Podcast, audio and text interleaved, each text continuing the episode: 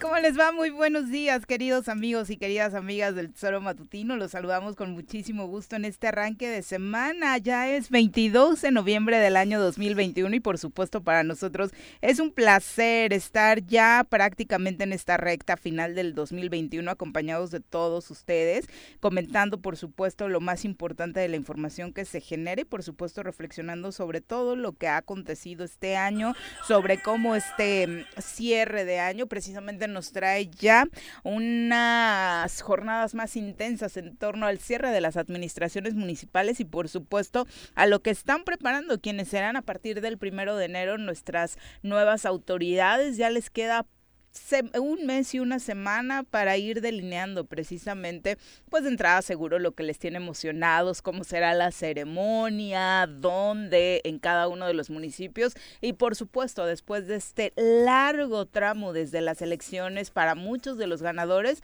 son dos o tres los que ya terminaron por enterarse que ganaron o que repiten en estos últimos días, en estas últimas semanas, pues han tenido tiempo suficiente para preparar sus administraciones Así que creo que lo que no podemos ya recibir como ciudadanos pues son eh, pretextos, ¿no? Y ojalá que eh, las nuevas administraciones lleguen con ese ímpetu para cambiar pues esta situación que desafortunadamente se vive en varios de los municipios del estado de Morelos. Mi querido Pepe, ¿cómo te va? Muy buenos días. Hola Viri, ¿qué tal? Muy buenos días, buenos días al auditorio. Gracias por acompañarnos e iniciar eh, pues la semana con nosotros. Desde luego estamos muy contentos de poder compartir esta mañana. Estamos todos listos desde luego. Eh, yo barriendo, llegué barriendo, la neta. Pero aquí contento, Viri, de, de, poder estar contigo también al aire, desde luego. Y sí, como bien dices, ya la dinámica de fin de año ah, con respecto a, lo que a lo que se viene en la administración pública, esperamos que en ninguno de los municipios exista ninguna eh, pues intento de ponerle el pie al presidente municipal que llega. Esperamos por el bien del estado y de los municipios a los que se llegan, esperamos que también, como bien dices, como pasó un largo tiempo después de que ganaron, los presidentes municipales electos ya tengan definido pues prácticamente quienes lo van a estar acompañando en el cargo público y no es que sea querer, eh, no es morbo, no es una especie de, ah, forzosamente querer saber quiénes están o estarán acompañándolos en el servicio público per se, sino porque pues gran parte de ellos también pues la toma de decisiones que, que realicen en estos eh, pues, tiempos que se vienen van a afectar o beneficiar de manera directa a las y los ciudadanos. Y desde luego confiamos, confiamos que la gente que votó en estas autoridades pues sea para bien, ¿no? Que este, la expectativa sea buena de futuro, de crecimiento, desde luego principalmente de seguridad, que es el tema que nos ocupa, que nos ha estado preocupando desde hace mucho tiempo y que ojalá también el Ejecutivo en ese sentido vaya acompañando estos ejercicios municipales, pero definiendo concretamente qué es lo que nos viene para el tema, insisto yo, de seguridad, en donde siempre están callados, en donde no dan la cara, en donde no nos dicen qué están haciendo y es en donde estaremos siguiendo, eh, pues al menos desde estos micrófonos, pidiendo claridad, claridad en esa estrategia de seguridad, porque nos afecta a todos y porque desde luego también, desafortunadamente, lo que está en, en la calle es eh, la intranquilidad de la gente y desafortunadamente, como en este caso nos sucedió a nosotros desde la semana pasada, hay gente que eh, pues la asesinan y es gente querida, ¿no? Eh, pero bueno, vamos a iniciar con buen ánimo esta semana y a darle con todo. Exactamente, y ojalá dentro de la gente que se va a incorporar en las nuevas administraciones municipales, pues ya vayan venciendo el nervio y toda esta secrecía y ya nos cuenten como nuestro colaborador, Teo. Sí, sí, es indirecta. con nosotros para su comentario.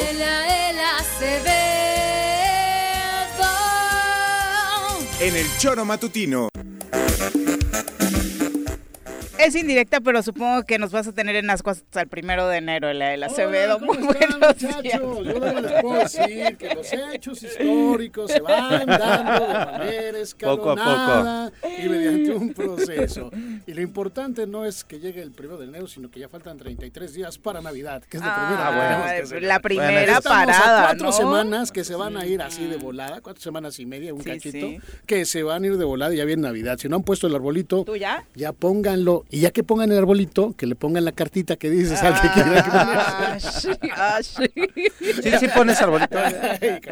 O- eres Grinch. pongo. O eres no, Grinch. fíjate que sí tengo la tradición, o que ya no esté con mis hijos o, o ande este, como Grinch, siempre lo pongo. Sí, tengo, tengo la, la, la, la, este, nostalgia, el gusto de poner arbolito en Navidad. Eh, este año, por alguna situación extraordinaria, no lo tengo y dije, lo voy a comprar. Pero lo que me di cuenta es que subieron, están carísimos, mendigos arbolitos de Navidad. Se fueron al cielo los condenados, ¿no? Así que compraremos un pinito chiquito, ¿no? Pero sí, el año pasado me tocó ir a, acá a la parte de, de, de, este de las faldas del Popocatépetl, donde Ah, hay este varios centros de arbolitos. Sí es recomendable, sobre todo cuando Está tienes padre, familia, ¿no? vas, cortas el arbolito. Es una experiencia. Es una experiencia bonita, Sí, ¿no? Y lo cortas y lo traes. Y además son árboles controlados, ¿no? Es Sí, que claro. vayas a, como aquí a Huichila, quizás a, este, No, cortar no, no, pinos no. de manera indebida, ¿no? Ajá. Pero sí, sí lo pongo y sí pondré mi cartita, efectivamente, ¿no? Y por el lado que tú dices, pues sí estamos a menos de mes y medio de, de que entren las nuevas administraciones municipales. Hay muchas expectativas, hay quien repite, hay quien tiene la alta responsabilidad de seguir siendo el, el- el- el titular de los ayuntamientos. Y en general lo sabemos, ¿no? La inseguridad es el tema. Este, ya no nos fijamos también en otro problema, ¿no? Que de- ya lo dejamos secundario, pero es la, la estructura urbana, la vamos perdiendo, Claro. ¿no? Ahorita sí, que sí, venía para acá, pasaba aquí por la calle Pericón y veía el Mirabal, ¿no? Y ves el muro, un Ah, muro que era muy bonito, y ahora lo ves que se está materialmente cayendo, Ese ¿no? es del gobierno del Estado. Lo que sea, bueno, pero es la estructura urbana de las ciudades, ¿no? Parte del, del, del gobierno del Estado, porque las fachadas, pero también de la, de la, de la ciudad, ¿no? Yo creo que eso es, eso es algo que tienen que tener en cuenta. Y una, una cuestión que yo he insistido siempre es que vaya a ser alcalde de Cuernavaca, debería rescatar esos lugares donde los niños encontraban un lugar para, para, para eh, vivir espacios sanos como los scouts, por ejemplo. Mi hijo fue a los scouts de niño todavía, creo que ya casi no hay, y, y- y servía para que los niños estructuraran una convivencia social. Se han ido perdiendo esos espacios, ¿no? En los lugares públicos tendremos que tener más ciclopistas, más lugares para caminar, más A, lugares a para eso iba, libremente, un poco porque esos grupos han dejado de estar presentes, pero también porque ya no hay tantos lugares a los cuales No, llevar a las convivencias a los Por chicos, supuesto, ¿no? y yo creo que la autoridad de tener, debería tener la, la, la inteligencia de hacer eso y no nada más no nada más decirnos el tema de la inseguridad que sí sí está grave, ¿no? Ya ya digo, ayer creo que no hubo noticia, ¿no? Pero este o, o bueno, la noticia fue de alguien que no es famoso o no tuvo que tener alguien que, que dijera lo que le pasó, pero bueno, aquí estamos. Viene Navidad primero, Viri, así es de que ¿Sabes? a poner el Voy a poner la cartita, a ver si me dices antes del primero de enero. Sabes que normalmente los ayuntamientos no ponen presupuesto para los espacios públicos. O sea, no hay un presupuesto para parques públicos. Y si no son ellos, ¿quiénes tendrían que ser? Tendría que haber un, un decir, rubro ahí en ese. es la- mira, Sí, cuando sí, le doy sí. clase de derecho a, a este municipal a mis alumnos les digo, miren, a ver, el derecho municipal es el servicio, el servicio más directo. Cuando tú abres la calle, ahí tiene que estar el municipio. Es decir, tiene que estar la calle pavimentada, tiene que estar el agua, tiene que estar el poste El con la luz, claro. tiene que estar la tiendita en un área adecuada, tiene que estar la cantina lejos de tu casa, tienes que tener un parque cerca. Eso es el municipio. Así es. Recibir el agua es lo directo, sí, la seguridad también, pero en principio es la estructura urbana. Digo, vas a otras ciudades, ve a Querétaro de repente y te, te asombra la ciudad de Querétaro, cómo Sí, está sí, sí. actualmente. O Puebla, ¿no? Veracruz, y vas a muchas ciudades donde dices, perdón, pero se nota la voluntad municipalista y la voluntad municipalista no está ni en los reglamentos, ni en los acuerdos, ni en ese, está en esa parte que tú abras la puerta de tu casa y cuando salgas puedas caminar a gusto, puedas servirte al servicio, puedas es, tener una banqueta adecuada, que no haya tantos perros como en Ocotepec en la calle, en fin, el orden y la estructura, y está fallando, Pepe. Sí, Oye, irte a comer unos taquitos a la esquina, ¿no? Que ahora ya ni eso puedes después de los hechos violentos de los, de los chaparritos, ¿no? Sí, el ¿no? restaurante, sí, ahí en Acapachingo, claro. Digo que no es el primer evento de este tipo en una taquería, pero no deja de sorprender y de asustar a todos los que de alguna u otra forma ya solamente salían estas cosas de noche, ¿no? Decías, Pepe, tú ya dejaste de tener, Yo, por ejemplo, de actividad Sí. eh, nocturna y demás, pero de pronto familias, parejas, es de, bueno, vamos a los taquitos, no tan tarde, nueve, diez, y de pronto te topas con este tipo de escenas y por supuesto que ya ni de eso te dan Y en ganas. Acapancingo que eh, no, no pasó ni una semana de que pasara también, de que Sí. sucediera, vaya, el, el Otro incidente delictivo, sí. ¿no? Y que de pronto estigmatizamos estos lugares de chelas, ¿no? Decían en Acapancingo, ahí en los ejidos, ¿no? De Además la en la gente 3 le dice los también. ejidos, Ah, ¿no? sí, en- En el ejido de Acapancingo ahí siempre pasan cosas, ¿no? Ya es en esta parte de, de Tabachines para acá, ¿no?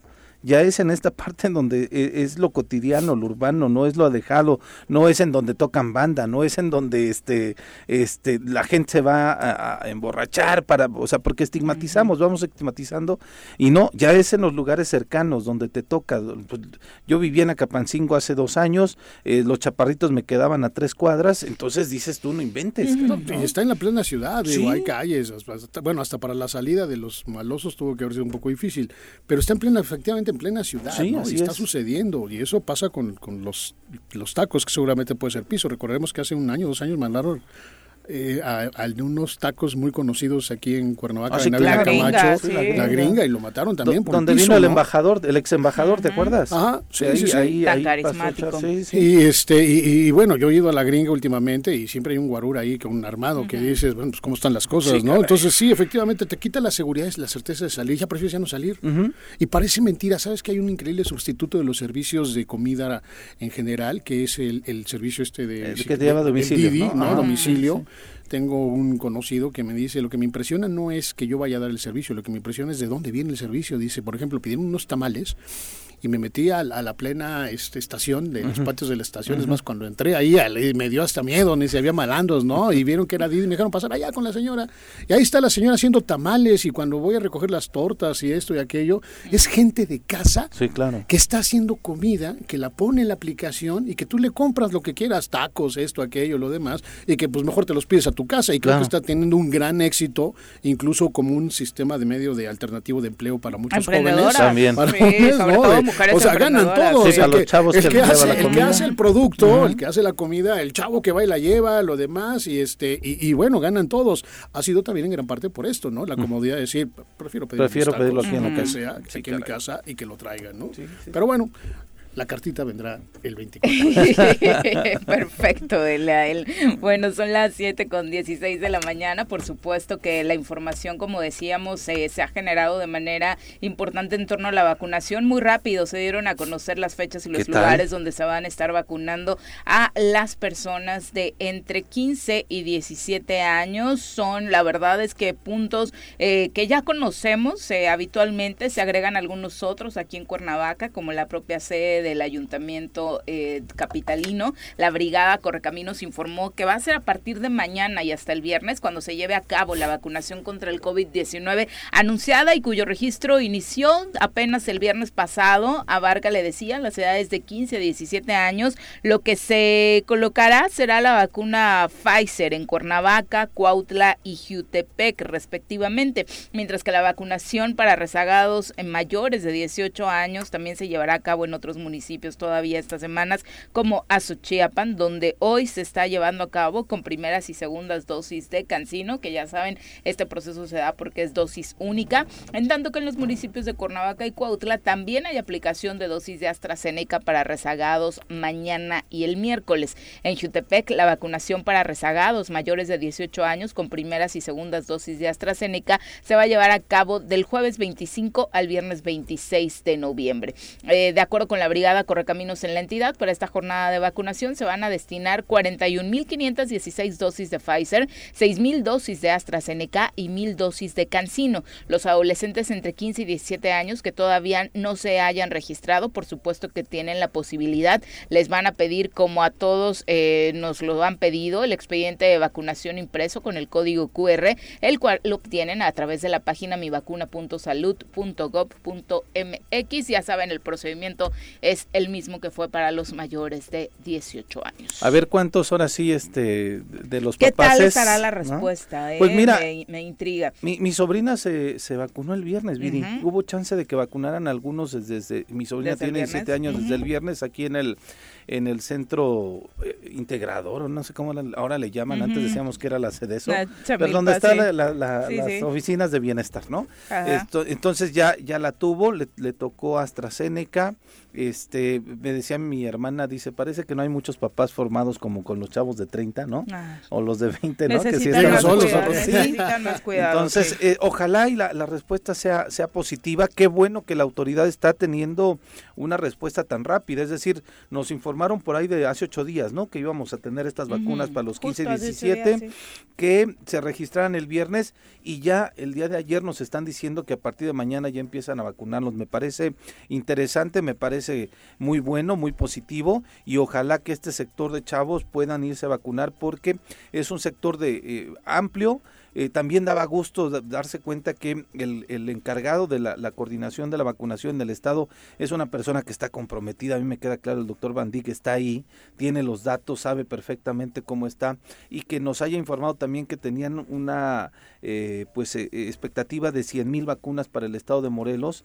Es Este, una cifra habla muy, buena, sí, por supuesto. y, ha- y habla de una persona que sabe perfectamente en qué tema estamos. Entonces, cuando y normalmente que la trabaja en la gestión, ¿eh? Porque tampoco es como que las vacunas estén Lleguen así solas, todas ¿no? disponibles. Ahí Eh, si no vas y te formas y tocas la puerta sí, claro. de manera eh, dura, no te los van a dar. Fíjate que decías, yo creo que sí van a ir. Si hubiera sido hace un año yo tendría mis dudas, ¿no? Cuando alguien decía, este, no lo use, en esto no pasa nada, ¿no? Y había gobernadores que decían, con un calito de pollo se cura y, y un molito y cosas de esas. Bueno, hay una Pero que hoy los les dice que el cubrebocas el adiós. cubrebocas a Dios y que no es cierto, ¿no? Pero hoy que han visto, no lo que dice el presidente y lo que dijo el sistema durante mucho tiempo, sino lo que pasó en su casa. Sí, lo es que nos decir, tocó. perdieron familiares, eh, eh, vieron economías en desastre, vieron familiares eh, postergados en la cama a punto de, de si se recuperaban o no se recuperaban. Yo creo que están más conscientes de la Ojalá. situación, ¿no? O sea, hoy viven sí. con el con el temor del COVID y yo creo que sí va a haber, ¿eh? O sea, sí van, a- van a acudir. Sí, mañana hay que estar pendientes a ver cómo se dan las filas en las- estos centros de vacunación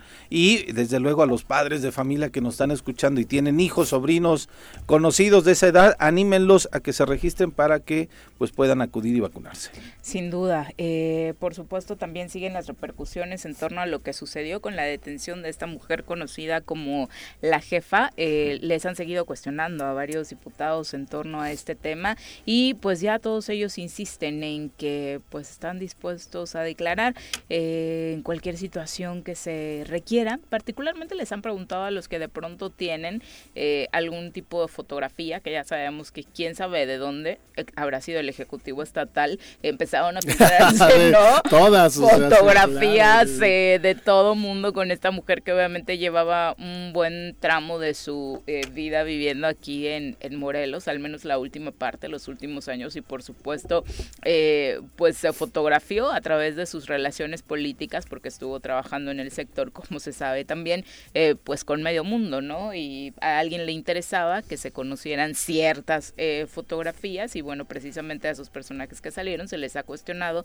y eh, insisten, al menos desde el eh, Poder Legislativo, que no hay ningún conflicto para participar en declaraciones Pero si es que se requiere, ¿no? que yo creo- Pero no hay otro elemento más que las fotografías. De ¿eh? acuerdo, y más allá del morbo, de la construcción de, de- de este, de este tema de, de criticar a los diputados, esto, aquello, sí tenemos derecho a la verdad, ¿eh? Claro. Es decir, en el fondo tampoco dejemos de Mm. lado que efectivamente hay núcleos de la sociedad de la delincuencia organizada que han estado en contacto con las estructuras municipales, ¿no? Yo creo que, fíjate, eh, seguro han visto la serie de narcos estos, ¿no? Y un aprendizaje que yo tengo, una interpretación que tengo de ahí, es que de origen Bad eh, Bunny. el narco se preocupó por estar protegido por el gobierno federal. Desde luego. ¿no? Es decir, y por las instancias de persecución de los delitos. De repente se apoderó de los municipios y se apoderó de los territorios. E incluso ya reta a los municipios, ya reta al, al Estado mexicano y a sus instituciones, ¿no? O sea, ya lo del Mencho es una guerra, aunque diga el presidente que no, Sí. entre el cártel Jalisco Nueva Generación y el gobierno federal a través de la Marina, ¿no? Entonces, pero ahora se, han ido- se han ido apoderando de los municipios. y hemos aquí visto estas escenas de 10 alcaldes años, ¿no? sometidos, ¿no? Por Hemos visto presidentes hincados sí, frente claro. a ellos, ¿no? Es decir, ha habido una situación ahí también de penetración impresionante y que también tenemos derecho a la verdad. Más allá del jueguito que trae el gobernador contra un senador y esto y aquello que nos gusta ver y, ay, mira esta fulanita en la foto con la jefa. Y ¿no? Morelos no Y necesita chismes, ¿no? No queremos chisme, exactamente, es que tenemos que ir más allá del chisme, del morbito, de esto, aquello y decir, tengo derecho a la verdad. Claro. ¿Quiénes son? ¿Cómo se han infiltrado y hasta dónde están? Porque están metidos en las estructuras municipales, están metidos en la policía, por favor, es evidente, ¿no? Entonces yo creo que sí, más allá de lo divertido que puede ser ahí ver a alguno que te cae gordo y decirle, ah, ahí está con la jefa y lo demás, ¿no? A ver que diga algo. Tenemos derecho a la verdad y la verdad es mucho más profunda que eso, creo yo. Exactamente. Desde hace tiempo el tema de la infiltración del, del, narco con las administraciones públicas municipales tiene mucho tiempo, ¿no? Y alguna vez el obispo atrevió a decirse que había como 13 presidentes municipales que daban moche a, a, a partir del dinero público a estos grupos delincuenciales. Desafortunadamente lo dijo así en una declaración pública, evidentemente por su este investidura, investidura y demás, pues este llama la atención. Después se recurre a que, ah, es que lo, me lo dijeron en confesión, entonces no puedo decirlo en una este en un ente público para poder se, se, desarrollan las investigaciones, pues es terrible. Lo que, lo que es un hecho es que lo sabemos, desafortunadamente están ahí, y que, insisto, que se haya detenido a esta mujer, si realmente tiene culpabilidad, porque en algún momento hay que decirlo Hay antecedentes de ella. Ella ¿eh? participaba en las mismas instituciones, era un o testigo protegido o era misma infiltrada y demás. Está rarísimo ahí el esquema de esta información que no se dice. Ella era parte de la Procuraduría General de Justicia, no sé si a través del CISEN, no sé si a través de una... y después ya la célula se fue infiltrando, se fue metiendo, se dice, ¿no? No lo, no lo sabemos a ciencia cierta.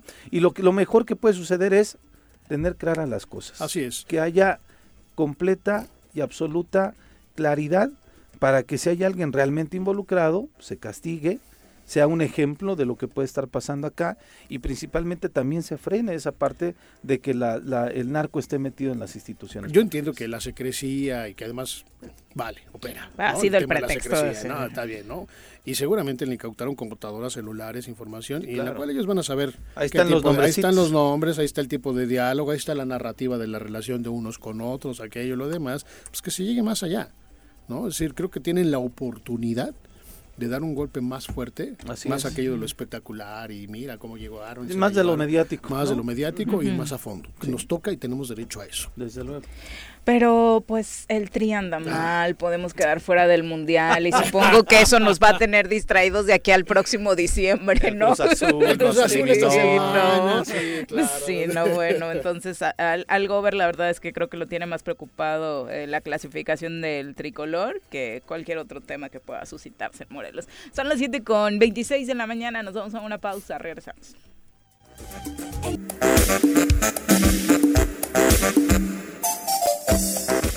Gracias por continuar con nosotros. Son las 7.31 de la mañana. Eh, ¿Cómo va la relación de los eh, autobuses Sometochtli con los pobladores de Tepoztlán después de este accidente ocurrido hace unos días que provocó, por supuesto, varias protestas precisamente porque no querían asumir eh, quienes son cooperativistas de esta línea de autobuses el pago de las lesiones para los heridos, pues todavía siguen enojados vecinos de la comunidad de San Juan Tlacotenco en Tepoztlán eh, con el apoyo de comerciantes del mercado Adolfo López Mateo cerraron la mañana de este sábado un andén que sirve de base y salida de las unidades de la cooperativa Ometochtli que da servicio a esa comunidad. Eh, ya va una semana del accidente en el que una unidad de esta empresa, supuestamente porque perdió los frenos, se estrelló con una barda y dejó 20 heridos.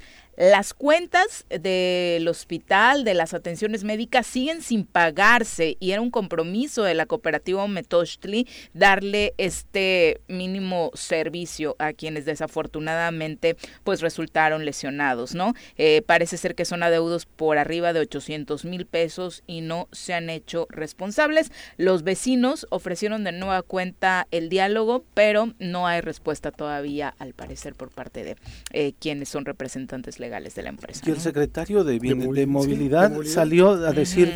quien no tenga las este reúna todos los requisitos para tener la revista mecánica lo sacaremos de circulación pero hasta después de que sucedió esto o sea, no se habían dado cuenta de cómo está operando esta cooperativa Ometosli. O sea, es el único transporte además que, que te garantiza llegar a Tepoztlán. Sí, además no es una nueva ruta, ¿no? Que se mete una colonia nueva, ¿no? Que a lo mejor puede ser la Universo, no sé, estas colonias más o menos recientes, ¿no? Pero la de Tomás por No, pues, es el clásico. Yo decía que quien no ha tomado un Ometosli para ir a Tepoztlán no, no, ha, tenido barrio, ¿no?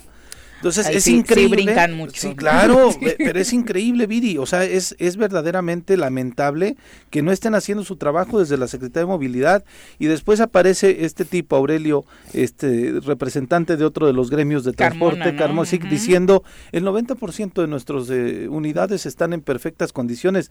Maestro, súbete a una Mm. Claro. ¿En serio? ¿Cómo el 90% están en perfectas condiciones? O sea, además, eh, eh, eh, cabe para empezar a ver perfectamente cuál es el, el, el, estado físico en el que se encuentran cada una de las unidades y cabe en este momento para ver también cuál es el estado que, que, tienen estas unidades con relación a la reglamentación. Yo creo que todas deben de tener seguro. Pero si te piden que tengas seguro tu auto, él, ¿por qué las unidades de transporte público no? O para tener licencia. Pero fíjate que ese es el punto fino, es decir, más allá de si las unidades están bien o no están bien, están funcionando y la línea tiene una responsabilidad civil frente a cualquiera de las personas que le pagan un servicio. Y si, y si ellas no tienen un seguro o una ausencia, no, digo, perdón, secretario de Movilidad y Transportes, ¿no? Este, ¿Dónde estás? Claro. Porque debería estar obligando a la línea a responder a las personas que sufrieron un accidente, ¿sí? Y debería estar verificando permanentemente cómo funciona este tema de los seguros y las aseguradoras con ellos. Acompañándolos Lavarse las manos y decir, sí, a partir de ahora vamos a vigilar. Vamos, yo llevo desde que Laura Ortega escuchando ese discurso de los políticos. A partir de ahora vamos a poner orden en esto, ¿no? O sea, y es una vieja historia el tema del transporte. Recordarás que en la época, precisamente lo que sí hizo Laura Ortega en su momento, había una, un, monopolio de, transporte público. Recordarás que eran dos o tres personas en el estado de Morelos, en Cuernavaca, dueños de los camiones, ¿no? Y él los deshizo y nacieron las famosas rutas, nacieron las pequeñas rutas, pero siempre hay una desorganización, siempre te presionan, te bloquean, pero en el fondo seguimos hablando de lo mismo, ¿dónde está el servicio? Recuerdo que cada vez que los ruteros salen, vamos a subir el pasaje, llegan al famoso acuerdo, pero ahora sí vamos a mejorar el servicio, ¿no? Y además ya lo subieron. Ya lo subieron. Sí, y claro, lo, lo, subes y bueno, está bien, sube la gasolina, suben este, las refacciones, sube todo lo demás, pero oye, yo voy en la ruta estrella, se estrella el conductor por imprudencia, por falta de mecánica, porque el camión no tiene los servicios adecuados, yo no tengo la culpa, a mí me tienen que llevar al hospital, me tienes que responderle, ni tú secretario de transporte, nada más dime qué lo estás. ¿Estás jugando con los dueños de las líneas en el tabachín este golf o estás del lado de los accidentados? ¿no? Esto es muy sencillo. Porque yo insisto, tendrían que estar acompañando a las víctimas, bueno, a, las gentes que tuvieron eh, desde la Secretaría de Movilidad y Transporte, para que la Secretaría garantizara claro justamente el pago y el apoyo que se, se, le tiene que dar a estas personas y que solamente saquen una declaración donde, ah, que creen? Ya ahora sí vamos a revisarlas y las que no cumplan, adiós. No, maestro, hay 20 personas, fue desastroso, o sea, no fue más dramático porque... De casualidad, de casualidad, sí, sí. Sí, porque no hay cinturón de seguridad. Claro. No usas cualquier brinco, en, digo, un golpe a 60 sin cinturón, sales volando, ¿no? O sea, sí pudo haber sido con, fatal. Afortunadamente son nada más lesiones, pero, pero pues bueno, digo, ¿dónde está la respuesta? Y con este sector sucede lo mismo que con muchas secretarías eh, eh, del Ejecutivo Estatal, ¿no? ¿Qué ha pasado a partir del 2018 en el transporte como mejoría? Sí nos han cobrado de más y ha salido un reemplacamiento carísimo que se supone que el resultado iba a ser que mejorara la seguridad en el Estado,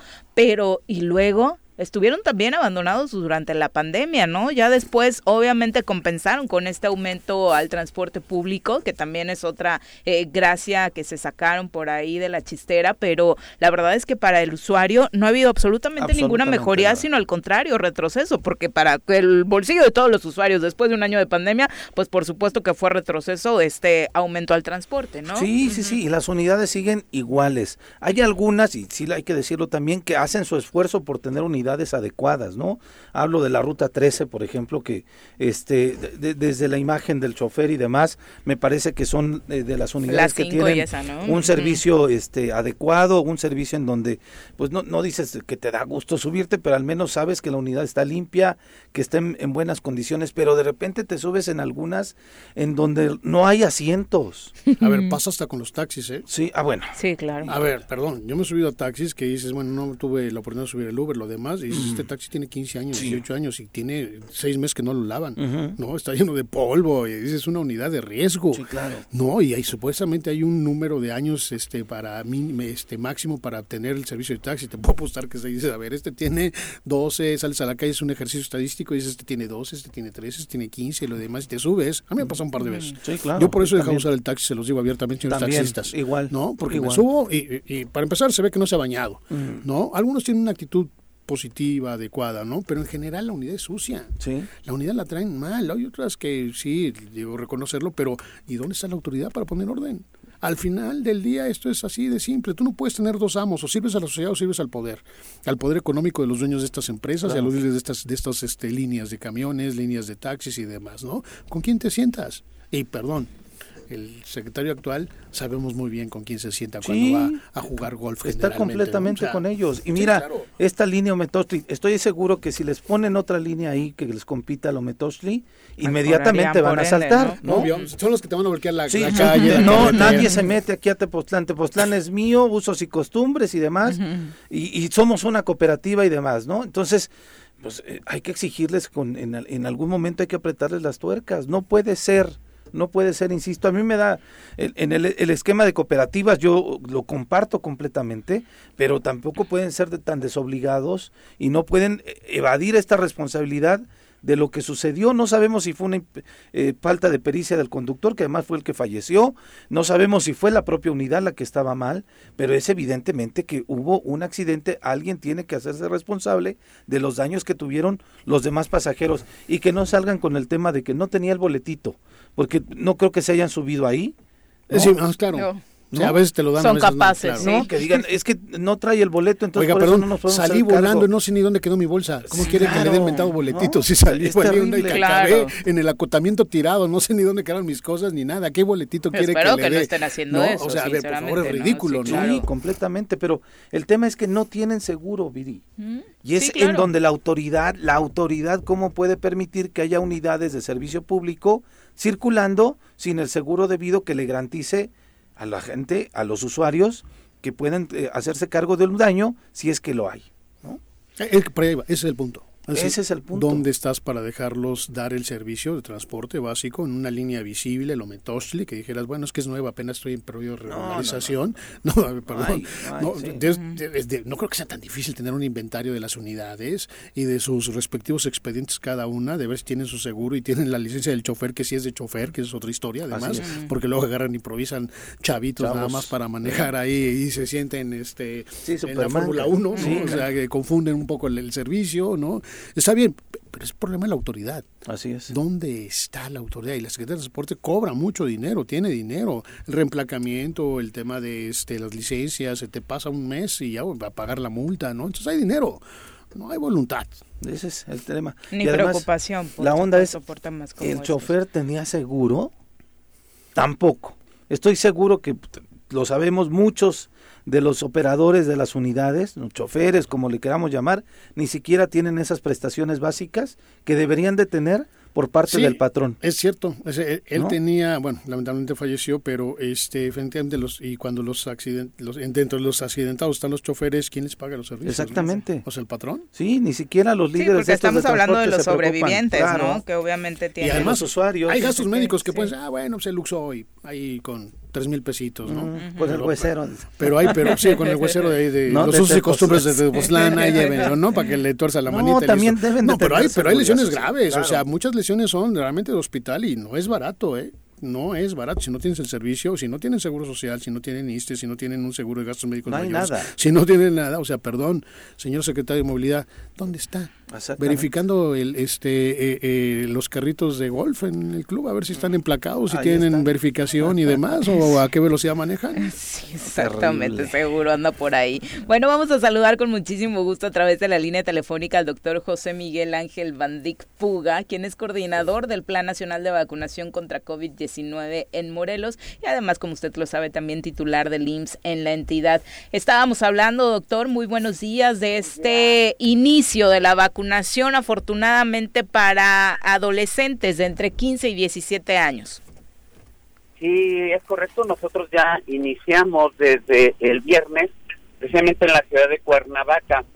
y iniciamos en la unidad Chamilpa con un grupo de jóvenes que se presentó ahí y con todo gusto los vacunamos y nos sirvió para adelantar la jornada que vamos a iniciar precisamente ya formalmente el día de hoy, pero en Cuautla. Y aclaro, también vamos a continuar con rezagados. Quiero destacar, y seguramente ya ustedes han escuchado y seguramente dado la noticia, de que ya empieza nuevamente un repunte de casos. No es el caso ahorita del estado de Morelos, porque vamos en descenso todavía, pero lo más probable es que llegue la, cuarta, la cuarta ola y, y es muy importante para los que no están vacunados vacunarse y para los que estamos vacunados seguir manteniendo todas las medidas de higiene. Eh, esto es importantísimo, doctor, porque de pronto ya mucha gente anda perdida entre que poner el arbolito, que en el ámbito político la planeación de la toma de protesta de las nuevas autoridades municipales o todas las festividades del cierre de año, de el buen fin, cómo gastarse el aguinaldo y el COVID-19 ya no es tema, sinceramente, para una buena parte de la población. Sí, es, es correcto y, y es importante seguir avanzando. Por eso eh, hoy vamos a seguir con rezagados, también con los jóvenes, que los jóvenes también se contagiaron en la misma proporción que los adultos, con la diferencia pues que debido a sus condiciones físicas, ellos soportaron mucho mejor la pandemia, llegando a pasar desapercibida en la mayoría de ellos y con sintomatología leve y manejo domiciliario para la gran mayoría. Fue súper rápido el inicio de la vacunación para este sector de la población luego de que se anunciara eh, que ya podían registrarse, doctor. Sí, y, así va a ser. Eh, obviamente representa un gran esfuerzo de todas las autoridades porque estamos vacunando influenza y seguimos vacunando con para COVID, contra COVID. Entonces es un doble esfuerzo porque Recordemos que los recursos en salud y en cualquier otra institución son finitos. Entonces, no tenemos un ejército de personas, seguimos vacunando con los mismos, por lo que iremos en nuestro paso y esperemos que la respuesta sea buena porque es necesario. Hoy estaremos vacunando el 23 y 24 en Cuautla, con primera dosis de 15 a 17, en tres puntos, Casa Ejidal Tetelcingo, Centro Vacacional Huastepec y Unidad Deportiva José María Morelos y Pavón. Como estamos iniciando nuevamente, es importante que lleven su comprobante de domicilio y además todo su registro en mivacuna.salud.com.mx, así como una identificación, por favor. Oye, doctor, anunciaste más de 100 mil vacunas para este sector. Eh, que se tiene eh, programado por parte del sector, desde luego de, ustedes, desde el sector salud, pero eh, ¿cuál ha sido la respuesta en los registros? ¿Sí hay una afluencia en la página para poderse registrar? Aunque esa es una plataforma federal, nosotros no tenemos los registros, pero se nos comentó que la respuesta fue bastante favorable. Okay. y, y, prueba de ello es que el viernes ya los teníamos ahí muy atentos por su vacuna y eso es un buen indicador para nosotros. ¿La proyección es esa, que la respuesta sea positiva, doctor? Sí, yo yo espero que sí, hay mucho interés porque aquí va tanto el interés de ellos como el interés de los padres que han estado atentos porque muchos de ellos el viernes fueron acompañados por sus padres. Entonces, esto va a ayudar a que la respuesta sea aún mayor que lo del grupo de 18 a 29 donde únicamente alcanzamos el 71%. Doctor, este, te habla Lela Acevedo. Me parece muy bien que este tema de la vacunación eh, lo estemos llevando a coberturas todavía más amplias de la población en general, sobre todo a los de 15 y 17 años. Sin ah. embargo, en mi opinión, y quiero conocer la tuya, este, creo que venimos en el tema COVID con una experiencia atrasada, es decir, vamos atrás de lo que ha sucedido en Europa. Ahorita en Europa, a pesar de tanta población vacunada, pues se enfrentan a su peor ola de contagios en la pandemia, ¿no? Eh, incluso la Organización Mundial de la Salud les ha dicho, ¿no? Que podrían morir medio millón más de personas y hay países que ya se están replegando, como Austria otra vez, que están cerrando fronteras. Es decir, hay una nueva ola que, este, que debemos de, visualizar. Es decir, no podemos sentarnos a ganar confianza y decir, ya estamos vacunados, ya hasta los chavos tienen vacuna, ya todo el mundo, la población aumentó, porque nos va a pasar lo que Europa, ¿no? Es decir, salimos y además viene el, en México el famosísimo puente de Guadalupe Reyes, ¿no? Y va a venir con posadas, va a venir con ánimos, con ganas, lo vimos apenas en una verbena popular este fin de semana cuando salieron, eh, no sé si debidamente o indebidamente a, una callejoneada y la gente se, se, junta y hay ansiedad por salir. Entonces, si el mensaje de la este, Secretaría de Salud en general, nacional, local, es de ya estamos vacunados, vacunados, vacunados, no estamos provocando eso. Es decir, en Europa todavía el respeto por lo que ellos llaman gestos barrera, que a mí me parece un buen, una buena denominación, los gestos barrera, es decir, usar, eh, no, eh, este, evitar la proximidad, ir a lugares este, no cerrados, usar el cubrebocas, etcétera, ¿no? ¿Hacia dónde vamos. Creo que es importante porque si el mensaje va a ser, ya estamos vacunados, ¿no? Como, va, como dijo el, el primer ministro de Salud de, de, Alemania, que lo dijo eh, muy a la alemana, no se preocupen en diciembre, estamos muertos, curados o vacunados, ¿no? ¿Qué, ¿Qué, opinas este, en este sentido?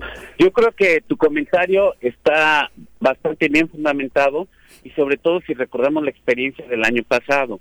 Precisamente después del, del buen fin, 15 días después, empieza el repunte y el escenario ya para enero era terrible, teníamos una presión hospitalaria terrible, tuvimos que reconvertir cinco o seis pisos del hospital, mm, eh, abrimos de urgencia el hospital de Cuautla, teníamos a Catepec saturado y fue una presión bastante fuerte hasta que iniciamos la vacuna. La vacuna efectivamente no es suficiente, no es suficiente, pero con la experiencia también de la segunda y la tercera ola, sabemos o se prevé que así como va a ascender, va a descender más rápido porque ya tenemos más vacunas.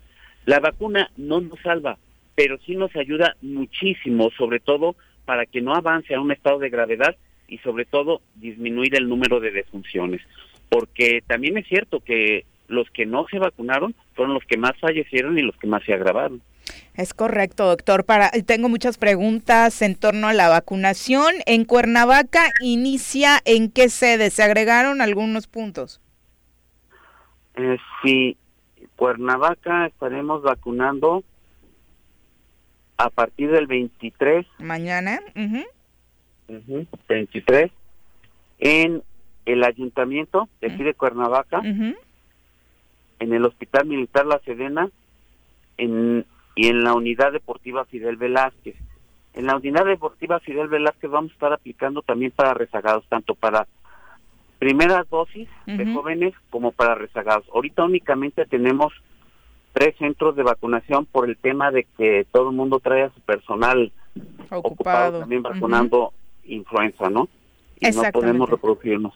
Ahora vamos con el tema de la influenza. Antes Jorge García dice, buenos días, la vacuna Sinovac ya no la van a poner, ¿no habrá segunda dosis para rezagados? ¿Hay pendiente con Sinovac? En Sinovac nos quedaron ya como 100 vacunas. Estuvimos este jornada y tras jornada, todavía la semana pasada estuvimos buscando a la gente de Sinovac. Nos quedan muy pocos. Claro que hicimos muchas y muchas y muchas jornadas de rezagados, pero muchísimas.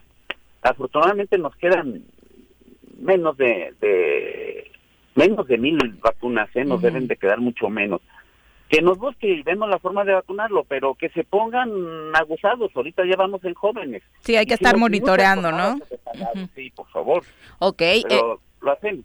Perfecto. Entonces, eh, lo ideal es que busquen en el centro integrador Chamilpa eh, los datos, si es que van directamente a algún punto, doctor.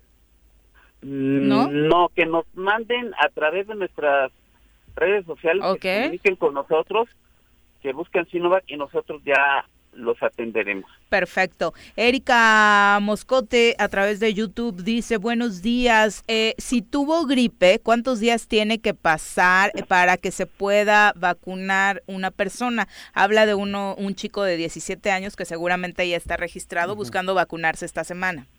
Al menos 15 días después. 15 días después de haber tenido gripe. Oye, doctor, y sí es importante lo de la influenza, porque la verdad es que va a venir la influenza y, y vamos a confundir los síntomas o unos espanta. Yo, por ejemplo, te confieso, él le dio hace poco a, mi hijo la este gripa y lo demás. Total que la semana pasada por ahí el jueves o viernes yo tenía gripa muy fuerte. Fui a hacerme el examen de COVID, salió negativo, ¿no? Pero ya te espanta cualquier cosa. y lo que busqué es dónde vacunarme por la influenza, porque creo que también falta dar este un mensaje más claro o dónde la consigo, cómo cuánto cuesta, qué está haciendo el servicio de salud para esta vacuna.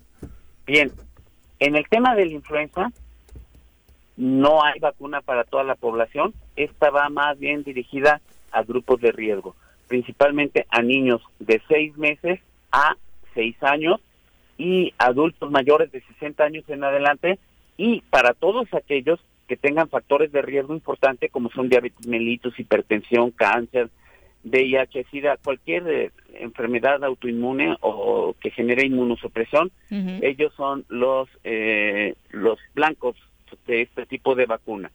Normalmente, el año pasado hubo muy baja incidencia de influenza, pero debido al uso de cubrebocas y a todas estas medidas que tú le llamas barrera. Entonces, si mantenemos las medidas barrera, seguramente no va a haber mucha influenza que ojalá sea eso y sigamos usando el cubrebocas, que es una de las políticas todavía eh, al día de hoy. Precisamente sobre la influenza, ¿cuánto tiempo tiene que pasar entre eh, ponerse una vacuna y otra, doctor? 15 días. También 15, días. Entre una vacuna y otra, cualquiera que fuera. Perfecto. Eh, otros municipios, eh, de otros municipios preguntan, ¿será este año cuando Morelos pudiera tener la cobertura completa para jóvenes de entre 15 y 17 años, doctor? Sí, este, tenemos aproximadamente cerca de 100 mil jóvenes, nos llegaron 46 mil vacunas, o sea, ya desde ahorita ya tenemos el 50% de la vacunación y ya la tenemos aquí con nosotros, es la vacuna.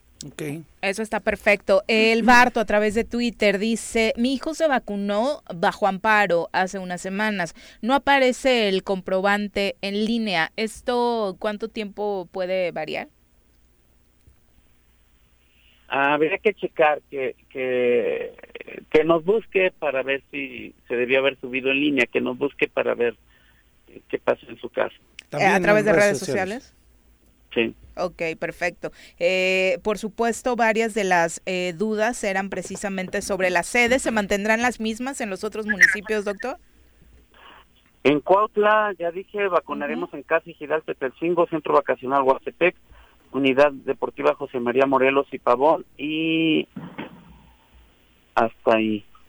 Y luego, el jueves vamos a vacunar aquí Amparos, y vamos a vacunar de una vez Jutepec, que es, que o sea, estamos vacunando de una vez los más grandes, Cuernavaca, Cuautla y Jutepec, y los estamos programando al 100%. En Jutepec vamos a vacunar el 25 y el 26 en la unidad de medicina familiar número 3 del IMSS, en la ayudantía La Huizachera, en la cancha de usos múltiples Ojo del Agua, y también en estos tres municipios también habrá para rezagados en el caso de Jutepec, AstraZeneca cancha de esos múltiples ojos de agua. Doctor, hablabas hace unos momentos acerca de esta cuarta ola que de pronto está en Europa, que se están aumentando los casos en México y no con el ánimo de alertar, sino de invitar a que nos sigamos cuidando. ¿Tendrían en estos grupos de reunión a nivel nacional donde se habla del COVID-19 con expertos, será en este año 2021 en el cierre cuando podría llegar a México este repunte? Lo más probable es que ya haya iniciado la cuarta ola en México, ¿sí? Es lo más probable. Así que en diciembre, de acuerdo a los modelos que estuvimos analizando desde hace meses, se proyectaba para finales de noviembre o diciembre, ¿sí? Entonces, los primeros indicios ya se manifestaron, así que lo más probable es que en diciembre ya sea en forma más evidente esta cuarta ola. ¿Finales de diciembre, doctor? Pues estaba, los modelos estaban desde finales de noviembre. Ah, caray. Entonces es, es probable que ya esté en curso.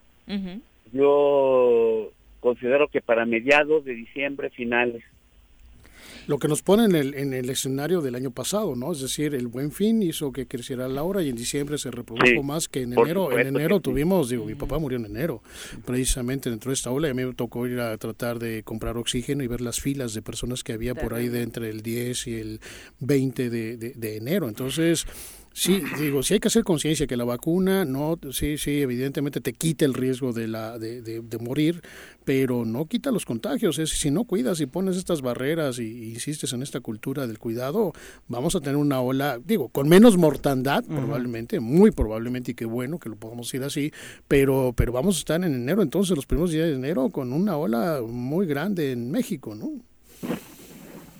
Sí, es correcto. Y depende mucho de nosotros.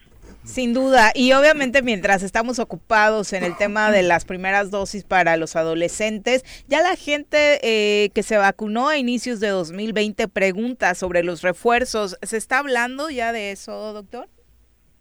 Bien, el tema de la tercera dosis es un tema en discusión. Eh, se ha, la, la OMS que es lo que nos debe de regir la OMS, porque hay algunos países que toman conductas individuales de riesgo o porque tienen muchos recursos, como el caso de Estados Unidos. Aunque no está abierta totalmente la, vacunación para tercera dosis, ellos están trabajando más en jóvenes, pero sí autorizan la tercera dosis para personas con factores de riesgo, sobre todo mayores de edad y con factores de riesgo, que es diabetes, hipertensión, cáncer, VIH, eh, enfermedades infecciosas, etcétera. Es donde se privilegia yo creo que eh, en México debemos de seguir avanzando con los grupos que tenemos de 15 a 17, seguramente vendrá de 14 en adelante y luego ya vienen los refuerzos. Perfecto, ahí está. De, 12 en adelante y luego los refuerzos. Pero una pregunta, doctor, hay, hay, una, una, duda que tengo con relación a esto de la tercera dosis. Dices, hay una discusión sobre el tema. ¿Es una discusión médica o es una discusión de económica? No, son las dos partes, ¿eh? Las dos partes importantes.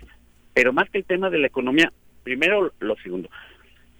La primera discusión es, para yo administrar una dosis, tengo la evidencia científica de que me garantiza eficacia y seguridad, en base a eso se toma.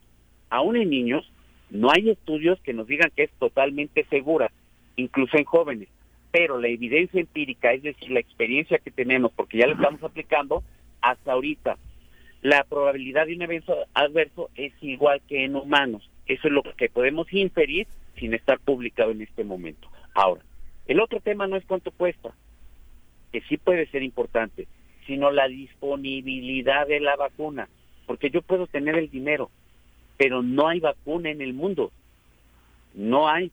Entonces, y, y lo que pasa, recordemos el famoso nacionalismo de las vacunas.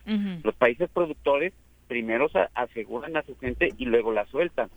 Porque Moderna, los, países los norteamericanos la soltaron hace poco hasta que aseguraron a toda su población. Y así el resto de los demás. Entonces, ese es el análisis más completo. ¿Cuánta vacuna necesitamos para todos estos jóvenes?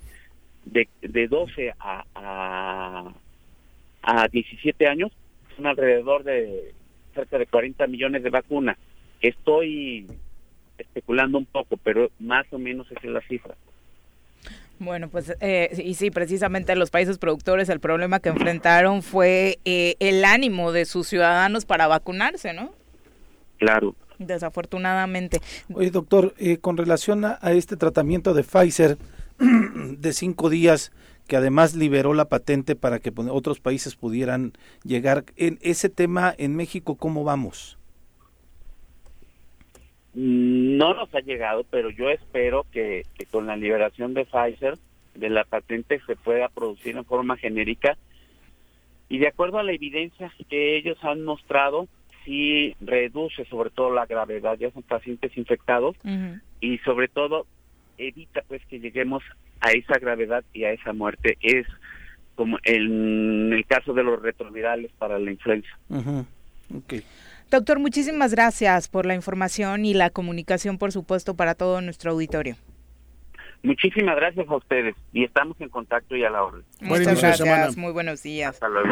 Ahí está, desde el inicio del programa nos empezaron a llegar muchísimas dudas en torno a este tema de la vacunación, así que espero que se hayan respondido todas las respuestas, las dudas que tenían pendientes. Y además, como dice el doctor, tienen la disposición de responder en sus redes sociales para cualquier duda de manera particular. Me parece que es un buen ejercicio para poder pues, recurrir a, estas eh, preocupaciones que tiene cada uno, ¿no? Sí, los, los chavos que hubo muchos también que se ampararon y que tuvieron esta posibilidad, ¿no? Pues que, que, recurran ahí a cómo se van a hacer y desde luego principalmente los rezagados que, que no han querido vacunarse, que también le echen un lente a las redes sociales del IMSS y ahí viene toda la información. Ayer cuando empezó a circular... hay que estar investigando, ¿no? Ayer cuando empezó a circular ya lo de la, la vacunación para los de 15, 17, a mí me dio mucho gusto, ¿no? Y pues desde luego inmediatamente pues, lo, también tratamos de acercarles la información a la gente para que pues was para eso estamos. ¿no? no, pero yo insisto, no echemos las campanas al vuelo, ¿no? O sea, viene un periodo para los mexicanos de fiesta, este, posadas, esto, aquello, y, y, que se puede prestar a esta situación de, del contagio, ¿no? Yo creo que hay que evitarlo en la medida de lo posible, independientemente que nos digan que estamos en semáforo verde, tenemos que seguir eh, teniendo estos hábitos de cuidados, el, el, el, gel, el cubrebocas, la distancia, evitar lugares conglomerados, ¿no? No organizar pachangas como las que organizamos, donde se junta todo lo todo el ayuntamiento de Cuernavaca y todas sus áreas ahí, ¿no? Sus 2000. Mm, no este... somos fiesteros. no, de familias. Mira, yo sí estaba pensando tener una reunión familiar. Tiene mucho tiempo que no nos vemos desde que empezó la pandemia. Y hablo de reunión familiar, pues son ocho hermanas de mi madre, ¿no? Uh -huh. Bueno, con ellas son nueve. Y cada una tenemos una familia de mínimo cuatro hijos. Entonces le multiplica. Si ya están casados, ya tenemos sobrinos, ¿no?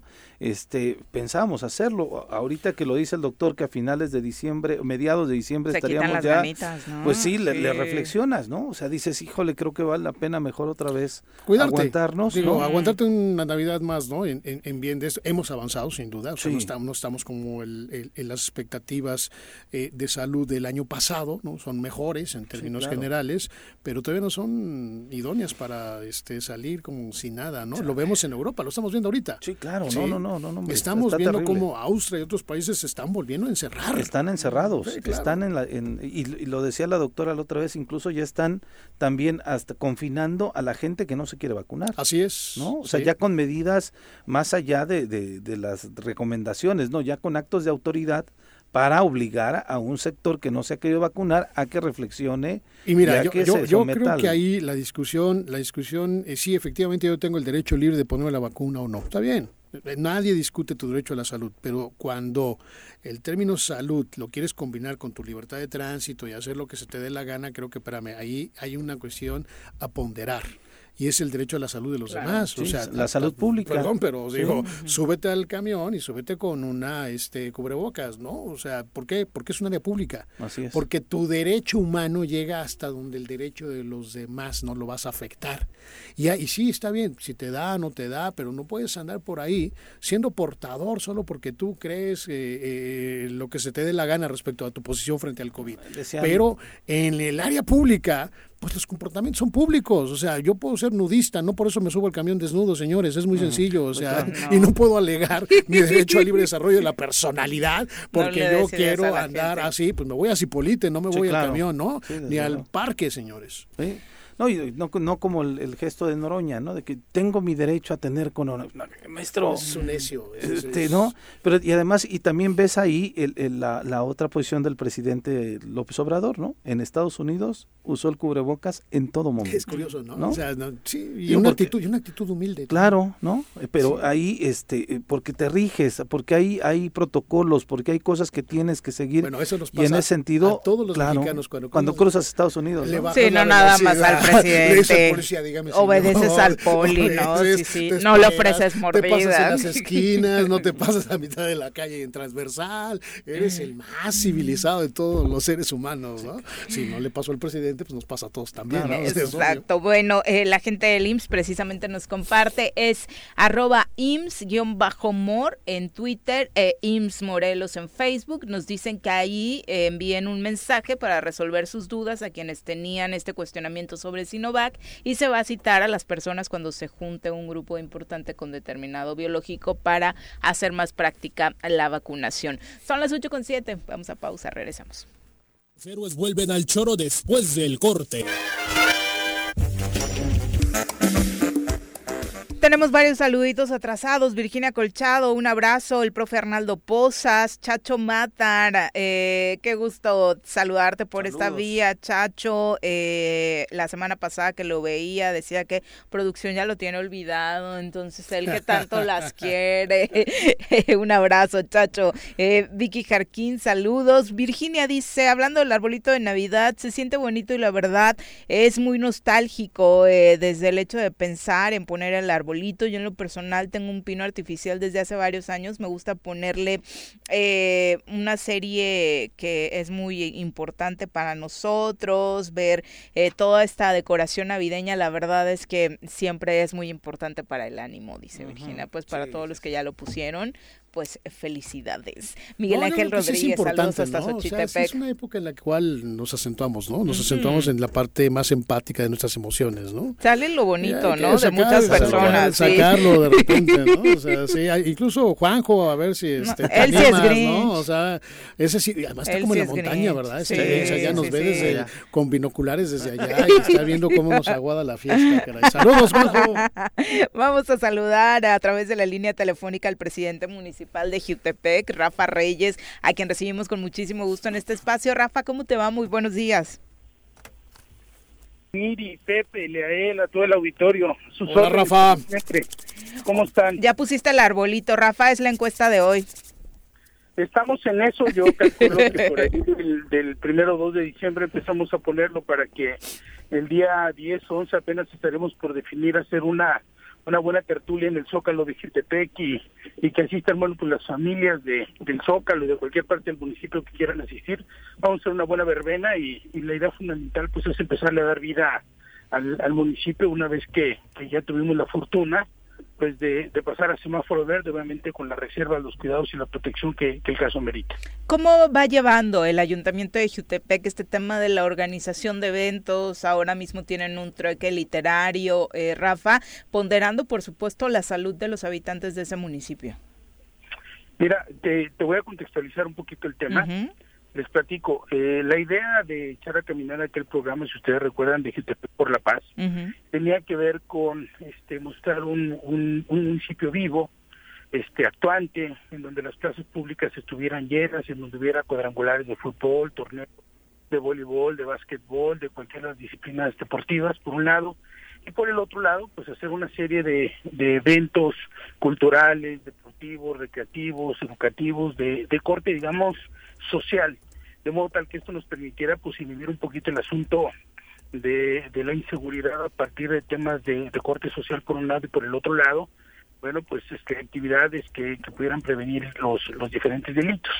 Lamentablemente, bueno, pues las cosas se fueron complicando producto de la pandemia y de, y de, y de, lo que implicó los saldos que deja esta. Entonces, eh, nos echamos a caminar, en días pasados he tenido una serie de encuentros con el equipo, eh, estamos concentrados todos en el ejercicio de gobierno.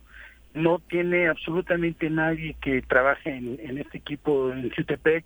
Este derecho a letargarse o a echarse a la maca todos vamos a entrarle con todo. Y vamos a cerrar este trabajando eh, el año, cuando menos de aquí al 15, 16 de, diciembre, el día del informe, bueno, pues ahí tendremos ya que, que parar un poco para, para enfocarnos a los asuntos de orden administrativo financiero la entrega-recepción que pretendo revisarla yo de manera personal, este que aunque me entrego a mí mismo, bueno, pues lo, lo obviamente lo óptimo es que podamos hacer una una entrega formal, pero no solamente eso, una entrega que obedezca literalmente a una lógica de transparencia y rendición de cuentas.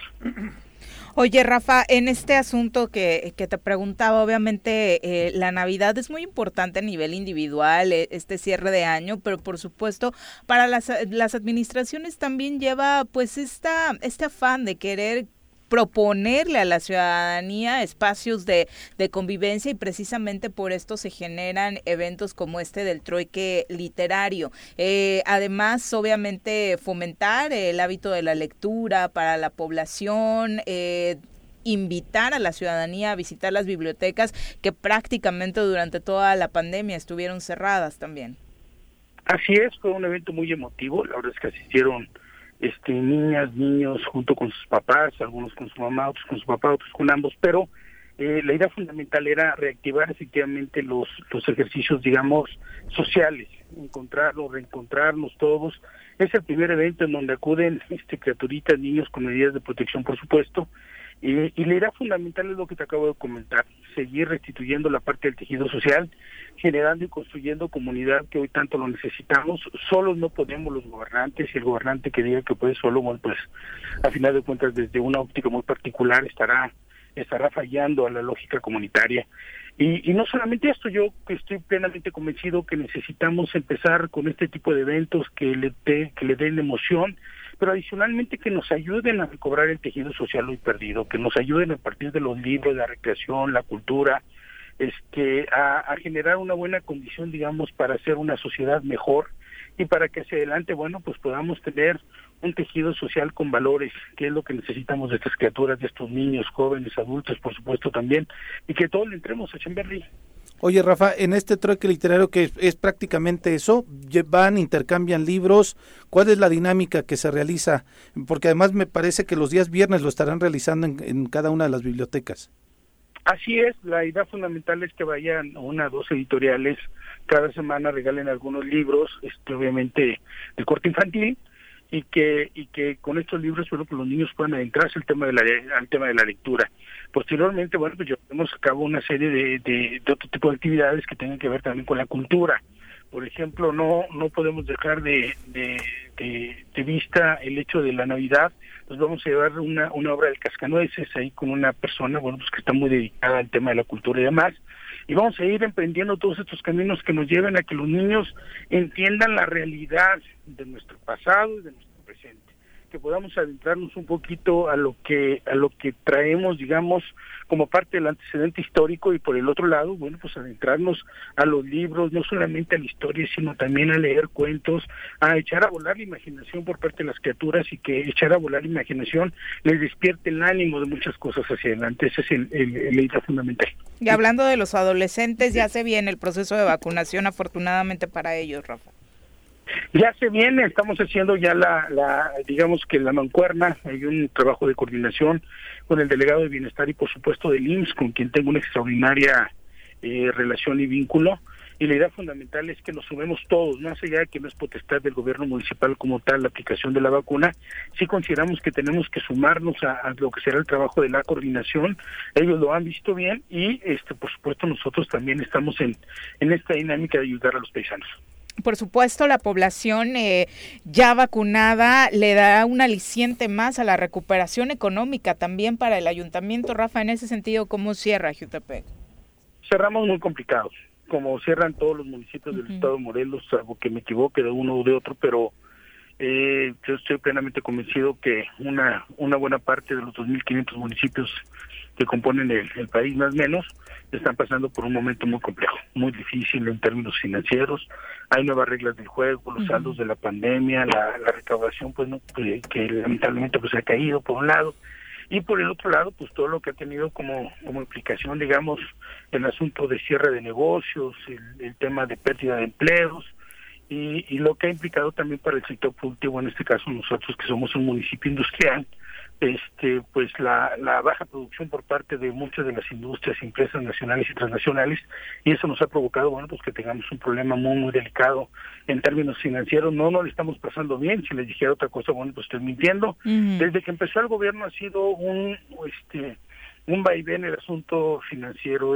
Me he reunido semana con semana con el tesorero y en todo momento vamos revisando los números, dónde quitamos, dónde ponemos, en dónde le pedimos a algunos proveedores o algunas personas que nos aguanten para poder hacer frente, digamos, al, tema de la nómina. Nos hemos retrasado dos, tres días en, el tema de la nómina, pues por asuntos financieros en algunos momentos, pero nos ponemos al corriente, entonces vamos empujando, vamos avanzando en un momento muy difícil para hacer para ser francos, y bueno, pues también decir pues que estamos literalmente solos.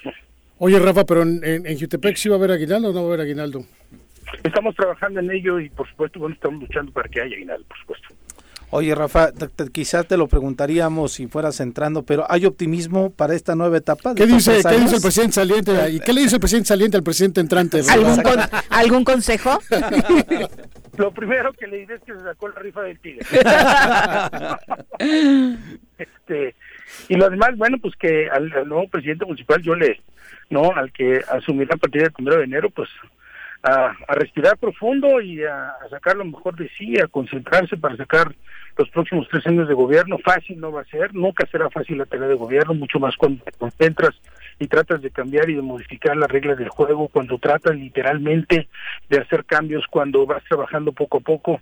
Para algunos será poco, para otros será mucho lo que hemos hecho. A final de cuentas, nunca habrá una evaluación este, homogénea, digamos, sobre las actividades hemos venido haciendo, pero hemos estado literalmente concentrados y seguramente en el primer gobierno, en el, en el próximo informe de gobierno, este, habremos de decir lo que lo que hemos hecho en un compendio de los tres años y por supuesto también vamos a tener que decir lo que se ha dejado de hacer, las cosas que se quedan en el tintero. Eh, lo que sí les puedo garantizar es que los compromisos que adquirimos durante la campaña 2018 se van a cumplir al 100% cómo se van a cumplir también los compromisos que, llevamos a cabo durante la campaña del 2021. Vamos a hacer un compendio, sí hablar de lo que hemos hecho en el último en el último año de gobierno, pero también decirle a la sociedad qué hemos hecho y también qué se ha dejado de hacer. Oye, ¿y vas a ir con el mando único o cuál es la, la, tu visión respecto a este tema de la seguridad en Jutepec y en general en municipal? Mira, en, en un momento de alta pluralidad es muy complicado poder decir yo voy a decidir, por supuesto tengo tendré la posibilidad de contextualizar el asunto y decir, bueno, considero que tenemos que ir aquí o aquí no por esto y por esta razón. Me parece que esto tendrá que ser producto de un amplio análisis que ponga yo sobre la mesa en un grupo colegiado que se llama Cabildo, en donde estará la síndico municipal, las y los regidores, tu servidor, y a partir de ahí, bueno, y con indicadores en mano, poder tomar la determinación de manera conjunta. Nosotros consideramos que tenemos que seguir trabajando federación, estado y municipio para poder sacar este al municipio de un momento muy, muy complicado, que no es de ahora, data de muchos años, pero bueno, pues que lamentablemente ahora, ahora nos toca pagar una serie de saldos de errores y, de algunas medidas que se tomaron buenas o malas, pero que al final de cuentas redundan en el saldo que estamos viviendo en términos de, inseguridad. Como tanto se ha venido mencionando desde el inicio de la legislatura, si es un aliciente, te da un poquito de tranquilidad saber que al menos están pensando o trabajando en el poder legislativo para que el presupuesto en los municipios sea mejor. Sí, mira, tuvimos un encuentro la, semana pasada con diputados, yo a ese encuentro y puntualicé lo que consideré tener que ocurrir. Nosotros necesitamos no solamente el 5%, necesitamos que nos sigan manteniendo los recursos del FAED como parte, como como parte, digamos, de los recursos para para enviar a no eh, a, a, la parte productiva, digamos, de inversión por un lado y por el otro lado, bueno, pues que podamos incorporar el 5% que en el 2013-2014 fue quitado a los municipios y que a final de cuentas no cumplió la misión para lo que para la que fue digamos incautado los municipios. Entonces nosotros lo que estamos haciendo en este momento es tratando de recuperarlo. Obviamente entendemos que sobre la mesa hay un sinfín de intereses, pero creo que tiene que prevalecer el interés social por encima del interés político. Oye, ¿y estás eh, a favor de que los diputados se aprueben? Hay un presupuesto de 500 y pico millones de pesos para hacer obras y que le llaman fondo de no sé qué, que a mí me parece una vacilada, pero bueno, eso soy yo. ¿Tú qué opinas de que los diputados entren en esta dinámica de agarrar recursos? Además, no son menores, o sea, 560 millones de pesos, perdón, Cuernavaca creo que tiene más para obras 50 millones de todo la nómina. Entonces, no sé, ¿qué opinas? Eh, yo, entiendo que esta fue una iniciativa por parte de un diputado, este, lo que he alcanzado, digamos, a, a entender y escuchar por parte de, de las voces de, de varios de varios diputados, pues tiene que ver casualmente con el asunto de que pues no no no están del todo de acuerdo. En el caso particular, creo que los recursos tienen que destinarse a obras y acciones de beneficio social. Y considero, lo digo con todo respeto para quien pudo haber presentado la iniciativa, yo no estoy en una dinámica de polinizar, pero sí de decir que zapatero sus zapatos, a los que nos toca gobernar, hacer obras, prestar servicios públicos y a lo que a los que les toca legislar, bueno, pues creo que tendrán que hacer este trabajo de legislación. Y coincido contigo, Rafa. Completamente de acuerdo. Rafa, muchas gracias por la comunicación, un abrazo. Un honor, Viri, Pepe, Leael, a todo el auditorio, gracias por la oportunidad. Siempre es un gusto estar con ustedes. Al contrario, saludos. Bueno. Sí, eh, no, no hay eh, municipio que voltees a ver, le preguntes al alcalde sobre el tema económico y no haya un cierre complicado, ¿no? En algunos, por ejemplo, se tenían expectativas de que más o menos lo iban a sobrellevar y... Pero, pero ¿sabes qué, Viri? Finalmente, ¿para qué son los presupuestos? Es decir, también quizás ahí hay una falta de, de, capacidad administrativa, porque si tú tienes una nómina, sabes que tu nómina la calculaste en función de un ingreso, ¿no? Puede haber disminuciones, ¿no? Pero que te salga Hubo muchas en la al final y ¿eh? demás, oye, perdón, pero pues la nómina es sagrada, el trabajador tiene que tener lo que le corresponde, sobre todo en diciembre, ¿no? Entonces, cuando empiezan con estos temas, también dices, también les falta una, una planeación, ¿no? Dejar de, hacer ajustes antes de... Pues sí, y decir, bueno, a ver, mi margen de obra es este, pues ese es el que tienes. ¿No? No estar invirtiendo cosas que no son o multiplicando este el valor de esa obra para otras cuestiones, ¿no? O como está pasando en, en, en este en Temisco ahorita, ¿no? Que a la presidenta saliente se le dio este eh, la gana despedir a lo tonto a no sé cuántos trabajadores y no es menor la cantidad entre 50 y 100 trabajadores nada más porque no me apoyaron. Sabes lo que va a significar esa carga laboral para la siguiente administración sí es decir los finiquitos también hay mucha cuestión ahí que digo sí hay presidentes muy conscientes con una gran experiencia como Rafa sí pero también hay que echarle ganas ahí, ¿no? A la presupuestación, no llega al final del año, no tengo dinero, no me alcanzó. Oye, las expectativas se hacen precisamente dentro de una plataforma de legislación presupuestal con principios, ¿no? Que por cierto en el Congreso no llevan y no abren, ¿no? Pero este también a algunos alcabildos ahí les falta el tema, ¿no? Es decir, abusan de la discrecionalidad del margen del presupuesto que tienen. Sí, claro. Vamos ahora al reporte del clima el reporte de clima semanal con Nuri Pavón.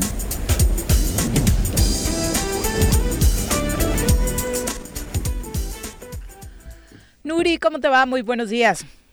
Hola Viri, muy buenos días, un gusto saludarte también, buen día Pepe, Eliael y por supuesto un saludo al auditorio deseándoles un excelente inicio de semana. Gracias, igualmente. Cuéntanos, hoy sentí un poquito de menos frío, ¿será? ¿Será una buena señal para esta semana? Así es, Viridiana. Hoy estuvimos teniendo eh, temperaturas eh, un poquito más eh, frescas en lo que sería las temperaturas mínimas en el estado de Morelos, pero no es tan buena noticia, Viridiana. Esto está asociado a un sistema frontal. un frente frío se caracteriza porque primero tenemos la masa de aire cálido, que es cuando tenemos esta elevación de las temperaturas Después sigue la línea frontal, que es donde vamos a estar esperando eh, lluvias y hoy para el estado de Morelos estarían eh, condiciones para estas precipitaciones por las características de este sistema frontal.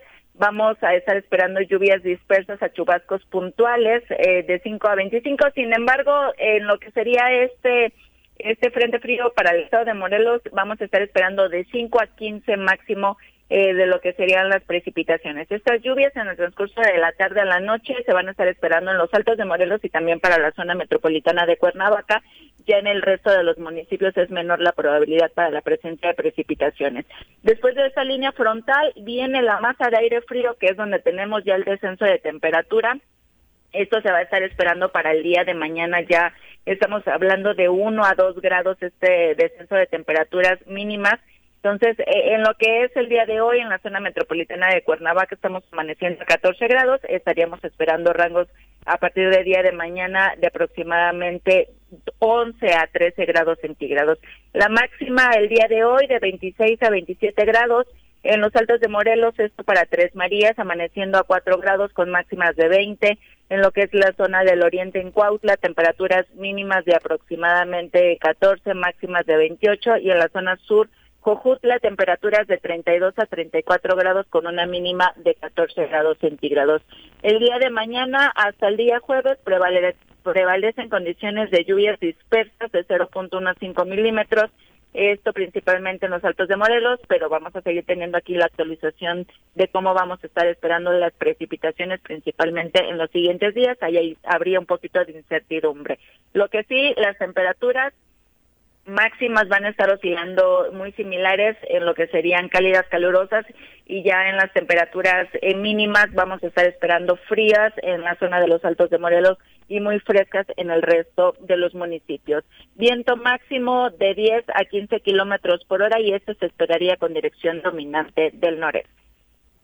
Bueno, al menos es un aliciente para esta semanita un poco No guarden, no guarden al tigre, No. no, guarden la colcha Déjenlo todavía. ahí al ladito. Yo nada más salí con chalequito hoy, pero ya me di cuenta se que no más sé. rico. Sí, Nuri, cuéntanos las redes sociales donde podemos ubicarlos si el público tiene alguna pregunta. Así es, esto en Twitter, arroba con agua OCB. Aquí tenemos este seguimiento de las condiciones meteorológicas que vamos a estar esperando para el estado de Morelos. Perfecto, muchas gracias, muy buenos días. Muy buen día. Un abrazo. Oye, Viri, ¿qué Saludos. crees? La Fiscalía Anticorrupción eh, pues levantó una por presuntamente intentar obtener una pensión de jubilación de manera irregular al presentar una constancia de trabajo falsa. Una policía municipal de Cuernavaca fue imputada por la Fiscalía Anticorrupción por el delito de uso de documento falso este viernes 19 de noviembre en la ciudad judicial de Tacholoaya. La Fiscalía Anticorrupción imputó a Angélica N., quien de acuerdo a los datos que obran en la carpeta de investigación presentó ante la Dirección de Recursos Humanos del Ayuntamiento de Cuernavaca una solicitud de jubilación con diversos documentos para la realización del trámite. Sin embargo, cuando el personal de Recursos Humanos revisó el expediente de Angélica, se percató que había anexado una constancia expedida supuestamente por el Ayuntamiento de Huitzilac, la cual señalaba que ella había laborado como policía municipal del 87 al 97. Sin embargo, al revisar la veracidad de los datos, se percató que eran falsos. Por ello, el Ayuntamiento de Cuernavaca inició una denuncia ante la Fiscalía Anticorrupción contra esta persona que ya mencionaba y este viernes fue imputada y el juez otorgó a la defensa 144 horas para la audiencia de vinculación a proceso. Y también a eh, por los delitos también de fraude procesal, falsificación de documento, falsedad de declaración ante la autoridad, abuso de autoridad y uso de documento falso, la Fiscalía Anticorrupción imputó al extitular de la Comisión Estatal de Arbitraje Médico de Morelos, quien presuntamente cometió dichos actos delictivos para obtener de manera irregular su pensión por una jubilación de 75%, cobrando mensualmente nada más 39 mil pesos. Entonces este viernes 19 de noviembre, en la sala 5 de la Ciudad Judicial de Atacholoaya, la agente del Ministerio Público de la Fiscalía Anticorrupción presentó más de 15 datos de prueba contra Arturo N., quien presuntamente presentó constancias laborales expedidas por los ayuntamientos de Tlaltizapán y Zacatepec y así tramitar su pensión por jubilación de sesentía en edad avanzada.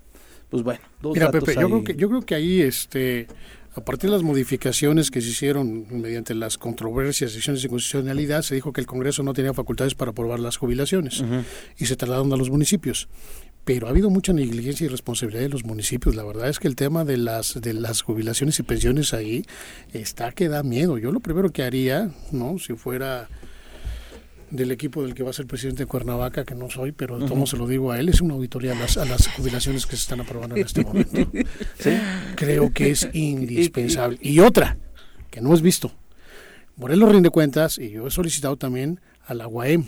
y la UAM es mañosa porque no te quiere dar los nombres o te, o te, das, te da unos Los datos. nombres de quienes se pensionan. Sí, pero te da los datos por decir, este, fulanito de tal tiene esta, eh, la clave tal, tal, tal, tal. Pero lo que no te quiere decir es cuántas claves, por ejemplo, tiene un ex rector. Porque te dice, ah, el rector fulanito tiene esta clave y lo demás, pero tiene varias claves. Claro. Y me han dicho bajo el agua que hay miembros de la UAM, exdirectores y exfuncionarios y demás, que gozan de pensiones de más de 100 mil pesos. Ah. Y lo hacen de una manera autoaplicable, es decir, ellos tienen la manera de que su propio órgano de consejo Se las, este, se las apruebe. autoapruebe.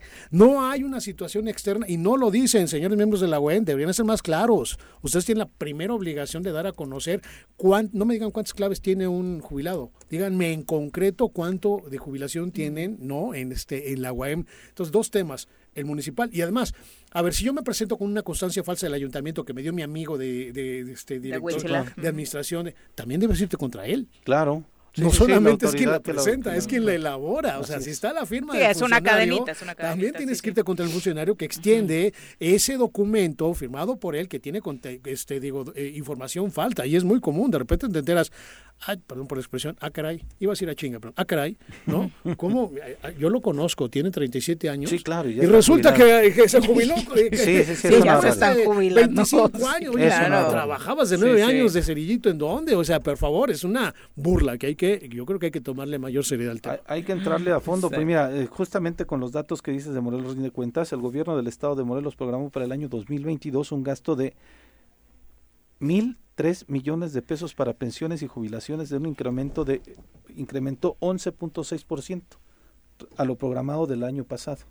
Sí, claro. Entonces tiene eh, 5.368 jubilados gobierno del Estado. No, y, eso está ahorcando las finanzas municipales, las de la propia UAM. De verdad, es, se tiene que hacer algo. Claro, no, además fíjate que hay una cuestión ahí en la ley. La ley del servicio civil se reformó precisamente cuando yo estuve en esa legislatura como director del instituto y vi lo que hicieron los diputados salientes, ¿no? Dijeron, ah, nos van a correr, va a entrar el PAN, pues entonces este, vamos a, vamos a reformar la ley. Y reformar la ley del servicio civil, y Laura Ocampo, te lo vuelvo a decir abiertamente, es mi amiga, pero eso no, no creo que haya sido muy loable. ¿Y tu paisana? Sí, mi paisana. Pero este, dijeron, reducimos la edad y de 65 a 55 y reducimos los años para pedirla.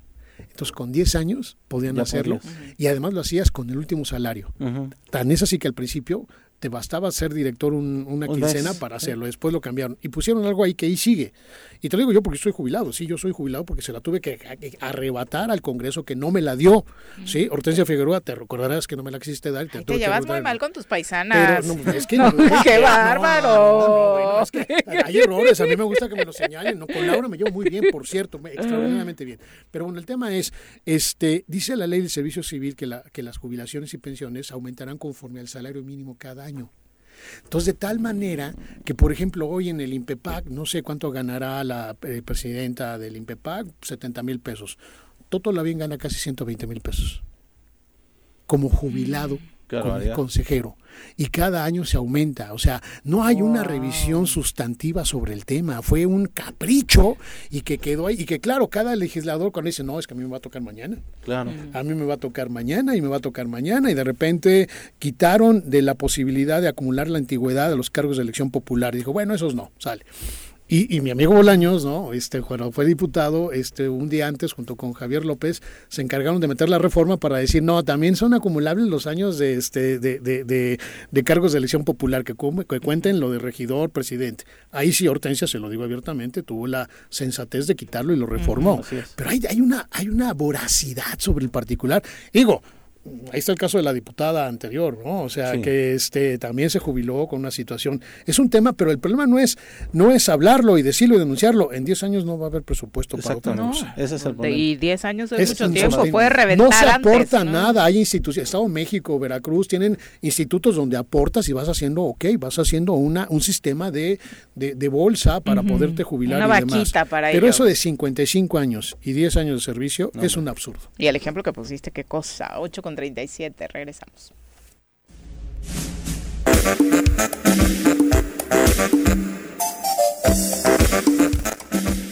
Mirilira dice el legislativo no puede interferir en la esfera municipal, lo determina la constitución, así que cada quien que se dedique a lo suyo. Saludos a todos, gran inicio de semana, un abrazo. Saludos, Miriam. Gracias por acompañarnos. Pero comentarios así como que el municipio tiene autonomía, no, si, si, no digo que tenga autonomía, que la tenga, bienvenida. El tema es que tenga responsabilidad en esa autonomía, nada más, ¿no? exactamente. Vamos ahora a nuestra clase de nutrición. Piensa en un futuro sano tú también puedes tener una mejor calidad de vida. Conoce cómo llevar una alimentación saludable con los productos naturales y orgánicos que la doctora Mónica Novielo de Punto Sano tiene para ti en el choro.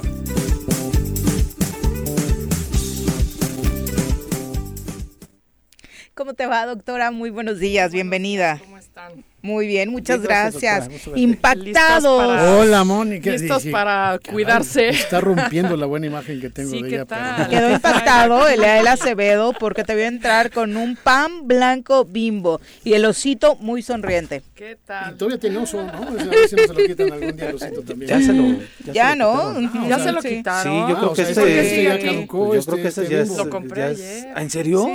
Ya está prohibido. hasta me sentí rarísima cuando compré el pan. Dije, oh my God, yo comprando esto. Quedaste grabada en el súper. Que no me vaya a ver alguien, por Dios. va, a circular un video en las redes sociales de la doctora. Comprando un pan bimbo, ¿no? Exactamente. Bueno, ¿han oído hablar del pan de masa madre? Pan de masa madre, no. No. Ah, pues está de moda ahora. Yo conozco el pan de masa madre hace muchos años y yo lo hacía hace como 30 años, ¿no? Y ahora se puso de moda, ¿no? Pero ¿qué es este pan de masa madre? O sea, ustedes saben que el pan se hace con una levadura, con una levadura que puede ser en polvo o fresca, incluso que la refrigeran, ¿no? Como la cerveza, exactamente. Y eh, lo que hace esa levadura es como dar un cierto fermento a la masa y por eso se infla y crece y el pan queda mucho más suave que si no le pusieras esta levadura. Ahora, el problema es que esta levadura que se usa en las panaderías comerciales, digamos, es una levadura comercial muchas veces hecha químicamente. Entonces, no es como se hacía tradicionalmente el pan. Y de hecho, el pan de masa madre es como se hacía tradicionalmente en la antigüedad. Entonces, ¿qué es? Lo que hacen para hacer levantar el pan, o sea, que se esponje. que se esponje, que quede suavecito, es que hacen una mezcla de harina con agua y la ponen en un frasquito a fermentar. Entonces lo dejan ahí a temperatura ambiente y cada día le van poniendo un poquito más de agua y un poquito más de harina. Entonces van como alimentando esa masa madre, es como una, una como un inicio, ¿no? De hecho en inglés se llama este eh, sourdough, o sea, eh, masa amarga. ¿no? Entonces, porque se va haciendo como una cosa como ácida, ¿no? Amarga. Entonces, lo que pasa es que va fermentando esta harina con agua, lo van dejando como siete o diez días, se va haciendo como burbujas incluso por la fermentación, y eso crea un montón de bacterias buenas. Hemos hablado aquí mucho de estas bacterias que nos alimentan nuestra flora, por ejemplo, ¿no? Y bueno, ya que está lista, esta la pueden seguir alimentando y eso pues les dura muchísimo. Hay gente que la mete al refri y ya se como que separa la fermentación con el frío, ¿no? Pero bueno, si la quieren seguir usando para hacer más pan, la siguen alimentando y dura muchísimo. si tienes un cultivo de bacterias. Tienes un, un, cultivo de bacterias, exactamente. ¿Y de entonces, sabor qué tal, doctora? Y bueno, entonces esto lo que haces es que haces tu masa para hacer un pan, que lo ideal siempre es usar harinas integrales, ¿no? Porque además la fibra, ¿no? El salvado de la harina de trigo, si ponemos este ejemplo, eh, ayuda mucho, tiene levaduras que ayudan mucho a la fermentación, entonces vas a tener una, una masa madre mucho más rica que si lo haces con harina blanca, además la harina blanca ya hemos dicho que está blancada con aluminio, entre otros químicos que le ponen, ¿no? Es, o sea, es una porquería. Entonces, bueno, ya que tienen esta masa madre, lo que hacen es que le ponen como 20%, o sea, si estás haciendo un pan de 100 gramos, o sea, usaste 100 gramos de harina, le pones eh, digo, de un kilo, le pones 200 gramos de esta masa madre, o sea, es como esa proporción. Y ya lo amasas, lo dejas un rato en, a veces lo dejan toda la noche a que infle, ¿no? Con esta masa madre y tienes un, o sea, crece muchísimo tu masa y luego ya lo horneas y tienes un pan de masa madre, ¿no? Con un sabor Entonces, amargo, con un sabor más acidito que si te comes un bolillo, por ejemplo, porque el bolillo no es eh, propiamente ácido, pero esta, este pan sí te va a quedar con un ligero sabor ácido, ¿no? Entonces, ¿qué pasa? Que todas las levaduras se van, o sea, se va, esta masa madre se va comiendo estas como levaduras y el almidón, ¿no? Entonces, eh, por un lado, eh, tienes como una predigestión del almidón, que es lo que engorda, ¿no? O sea, tú te comes un pan y es puro almidón, ¿no? Entonces, como, como está como predigerido, es un pan que no te va a engordar como si te comieras un pan, un bolillo, por ejemplo, ¿no? Entonces, esa es una. Otra es que el gluten, que mucha gente no lo tolera, es como una pre, es como que se parte este gluten con la masa madre y la gente que no tolera el gluten, que es muchísima, este, pues lo tolera mucho mejor que si fuera un pan normal, digamos, ¿no? Y otra cosa es que en el proceso de fermentación se exacerban muchísimo las vitaminas y los minerales que tiene el trigo en este ejemplo, ¿no? Entonces, por ejemplo, tiene mucha vitamina B, pero al, en el proceso de fermentación se va a exacerbar esta vitamina B. Estás, estás comiendo un pan mucho más rico en vitaminas y minerales. Tiene mucho magnesio, tiene zinc, ¿no? Todo eso crece al, al hacer esta fermentación. Entonces, es un pan mucho más nutritivo que un pan normal, ¿Y digamos, siendo tan ¿no? complejo de elaborar, es fácil de conseguir? Y la mezclas con agua y diario le pones agüita. No quiero saber si me sale la cerveza, pero para gente como es, yo es que una nos cosa cuesta trabajo. que puedes hacer casera. No, no, que yo sé masa madre así, no sé si en otros países en México. Ah, en masa madre. Entonces, fíjense, este pan que nosotros tenemos aquí en Punto Sano en la tienda es un pan si lo van, si lo tocan, además ese, esa fermentación hace que cuando lo hornees la costra quede un poquito más dura, pero adentro es suave. O sea, no es un pan duro, este, aunque es integral porque ya ven que siempre que es algo integral es un poquito más duro, ¿no? Entonces sí queda más durito, la costra queda más, este, más firme, más gruesa, digamos, ¿no? Entonces si gustan tocar este pan. ¿Está duro? Es un pan durito. ¿Tú cómo Ay, lo sí. consumes ese? Sí, O sea, si yo lo encuentro en mi cocina, ya te diría, este ya se pasó. Ajá, bye, ¿no? sí, Porque ya no está duro. Además. Además, la, la masa madre hace que se conserve por más tiempo, aunque lo dejes a temperatura ambiente y no lo metas al refri. Esa misma fermentación hace Claro, que porque no tiene conservadores, No, ¿no? tiene conservadores. O sea, esto tiene masa madre, harina integral, agua y sal. Bueno, y este es de chipotle, entonces tiene chile chipotle, ¿De porque, porque los que tenemos tienen sabores, ¿no? Hay uno de romero y así. Entonces, esos son todos los ingredientes que tiene. Bueno, yo ya me. Entonces, y blanco. Entonces, miren, este no lo puedes ni apretar. No. En cambio, este pan bimbo. Suavecito. Sí, o lo sea, haces masita, lo haces... Entonces, digo, veas, ve esta bolita es aire, aire con químicos, porque esta es una bolsa llena de químicos, ¿no? Entonces, Ay, vean no, la diferencia. Entonces, sí es más caro, sí, es más caro, pero este, ¿cuánto necesitas comerte para que Para estés llenarte, satisfecho? sí. ¿No? O sea, tienes que comer media bolsa para estar más o menos, y este con una rebanadita, pues es- ¿Cuántos sándwiches se echan, chicas de producción? A ver, Dos, Dos. cada una. Dos cada una. Con este apenas te puedes echar uno. Está Entonces, bien, Ya, ya están indignadas. Pues, La ¿qué vez pasada estás- que apachurraste la bolsa, No, producción pues, si la, la, la pachurro de En nuevo. O sea, vean, o sea, de un pan enorme, o sea, vean La- esto.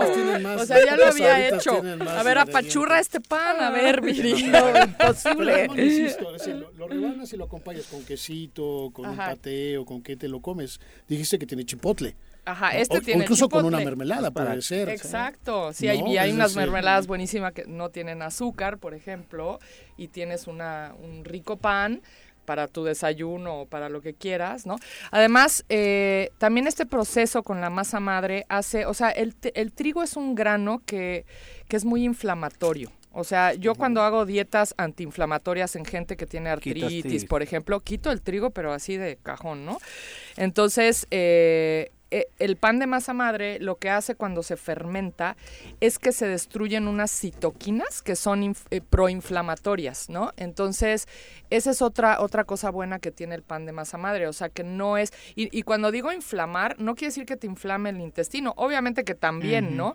Pero te puede inflamar hasta las articulaciones, o sea, la gente, por ejemplo, que tiene artritis, o sea, no se le va a inflamar el intestino, se le va a inflamar todas las, las articulaciones y van a provocarles dolor, ¿no? Entonces hay que hacer dietas ahí antiinflamatorias, ¿no? Y quitar todos los alimentos que inflaman y bueno, y el trigo es uno de ellos que quito, pero bueno, si tienen un pan de masa madre, ahí se destruyen, les digo, estas se llaman citoquinas que son proinflamatorias, ¿no? Entonces es otra ventaja de hacer un pan de masa madre.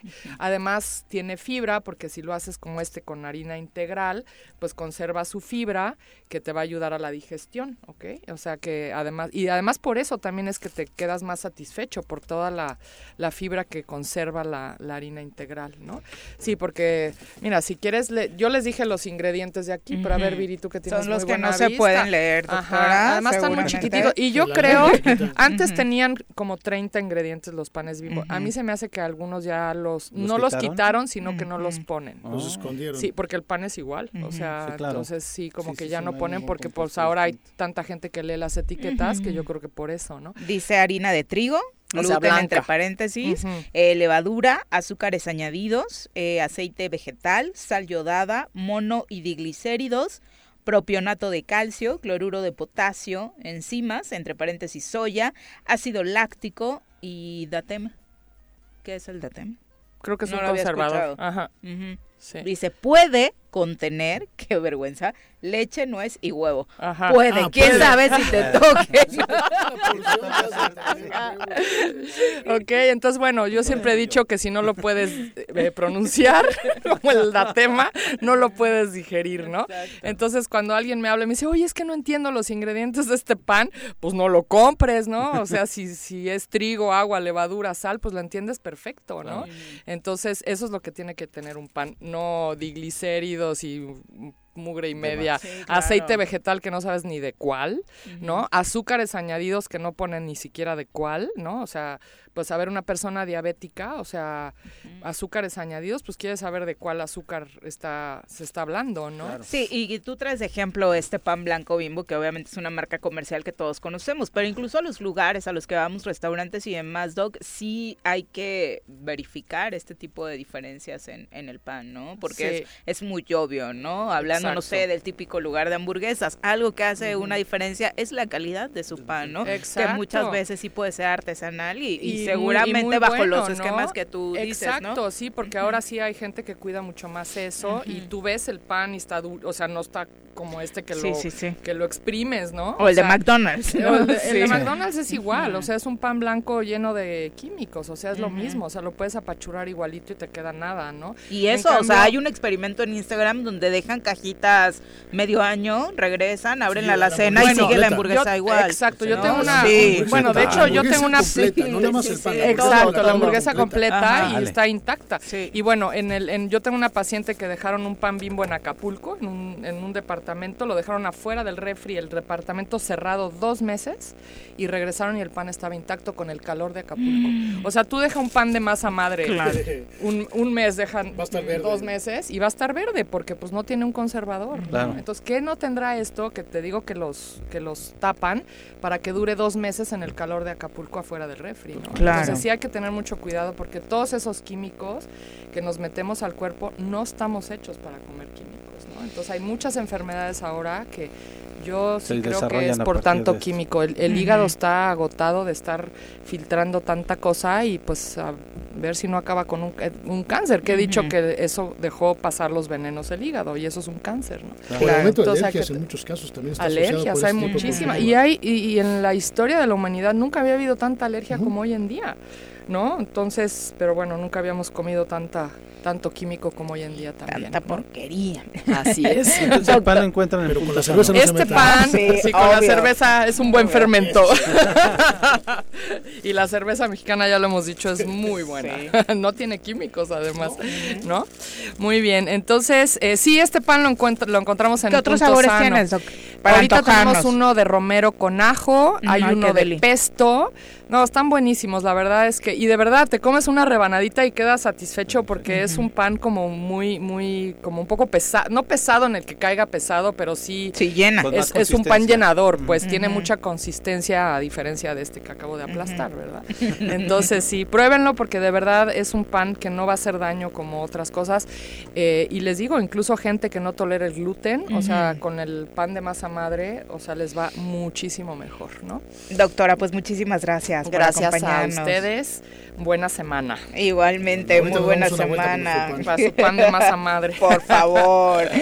bueno, ya nos vamos prácticamente. Eh, quedó definida, quedaron definidas ya eh, las liguillas, tanto del fútbol mexicano varonil como del femenil en México.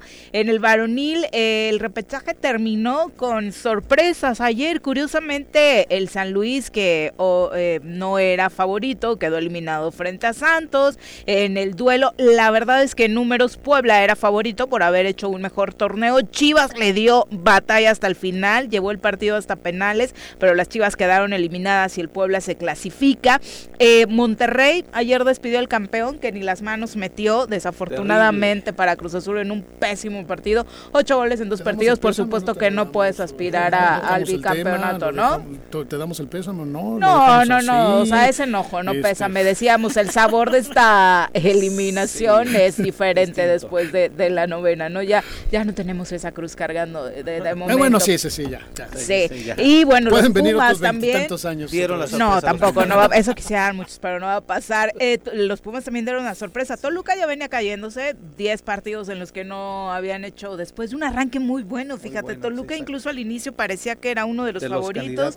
y bueno, al final, la fase final en cuartos quedó definida con los partidos América contra Pumas, Atlas contra Monterrey, León contra Puebla y Tigres contra Santos. En la femenil, Cruz Azul también ahí se clasifica por primera vez a la liguilla, pero las celestes se van a topar a las grandes favoritas que son las Amazonas de Tigres, Monterrey frente a Cholas, eh, Atlas contra las Guerreras de Santos, Chivas contra América, hay clásico otra vez en cuartos de final en la Liga Femenil, así que bueno, se antoja muy muy disfrutable esto que se viene para cerrar el año futbolísticamente en México. Mi querido Leael, muchas gracias por acompañarnos. Viri, Pepe, muchas gracias por estar con gracias, ustedes. Inicio de semana, que sea muy bonito. Nos Vamos felicitamos a, los Navidad. músicos. Hoy es Día del Ah, Músico, Día de Santa. Cecilia. Un abrazo a todos los que se dedican a esta hermosa profesión, ¿no? Felicidades. Muchas, muchas felicidades. Cada 22 de noviembre es Día de Santa Cecilia y es el pretexto para armar la fiesta con los músicos. Así que un abrazo para todos lunes. ellos. Exacto. Bueno, va a acabar La mal esta semana para ellos. Exactamente. Gracias, Pepe. Muy Gracias, buenos, Viri. días. Buenos días. Ya nos vamos mañana en punto de las Saludos. 7. Los esperamos por acá en el Tesoro Matutino. ¡Uy! ¡Se acabó! Pues así es esto. Esta fue la revista informativa más importante del centro del país. El Choro Matutino. Por lo pronto, el Choro Matutino. A bailar y a gozar, que el mundo se va a acabar. El Choro Matutino. El Choro Matutino. El Choro Matutino.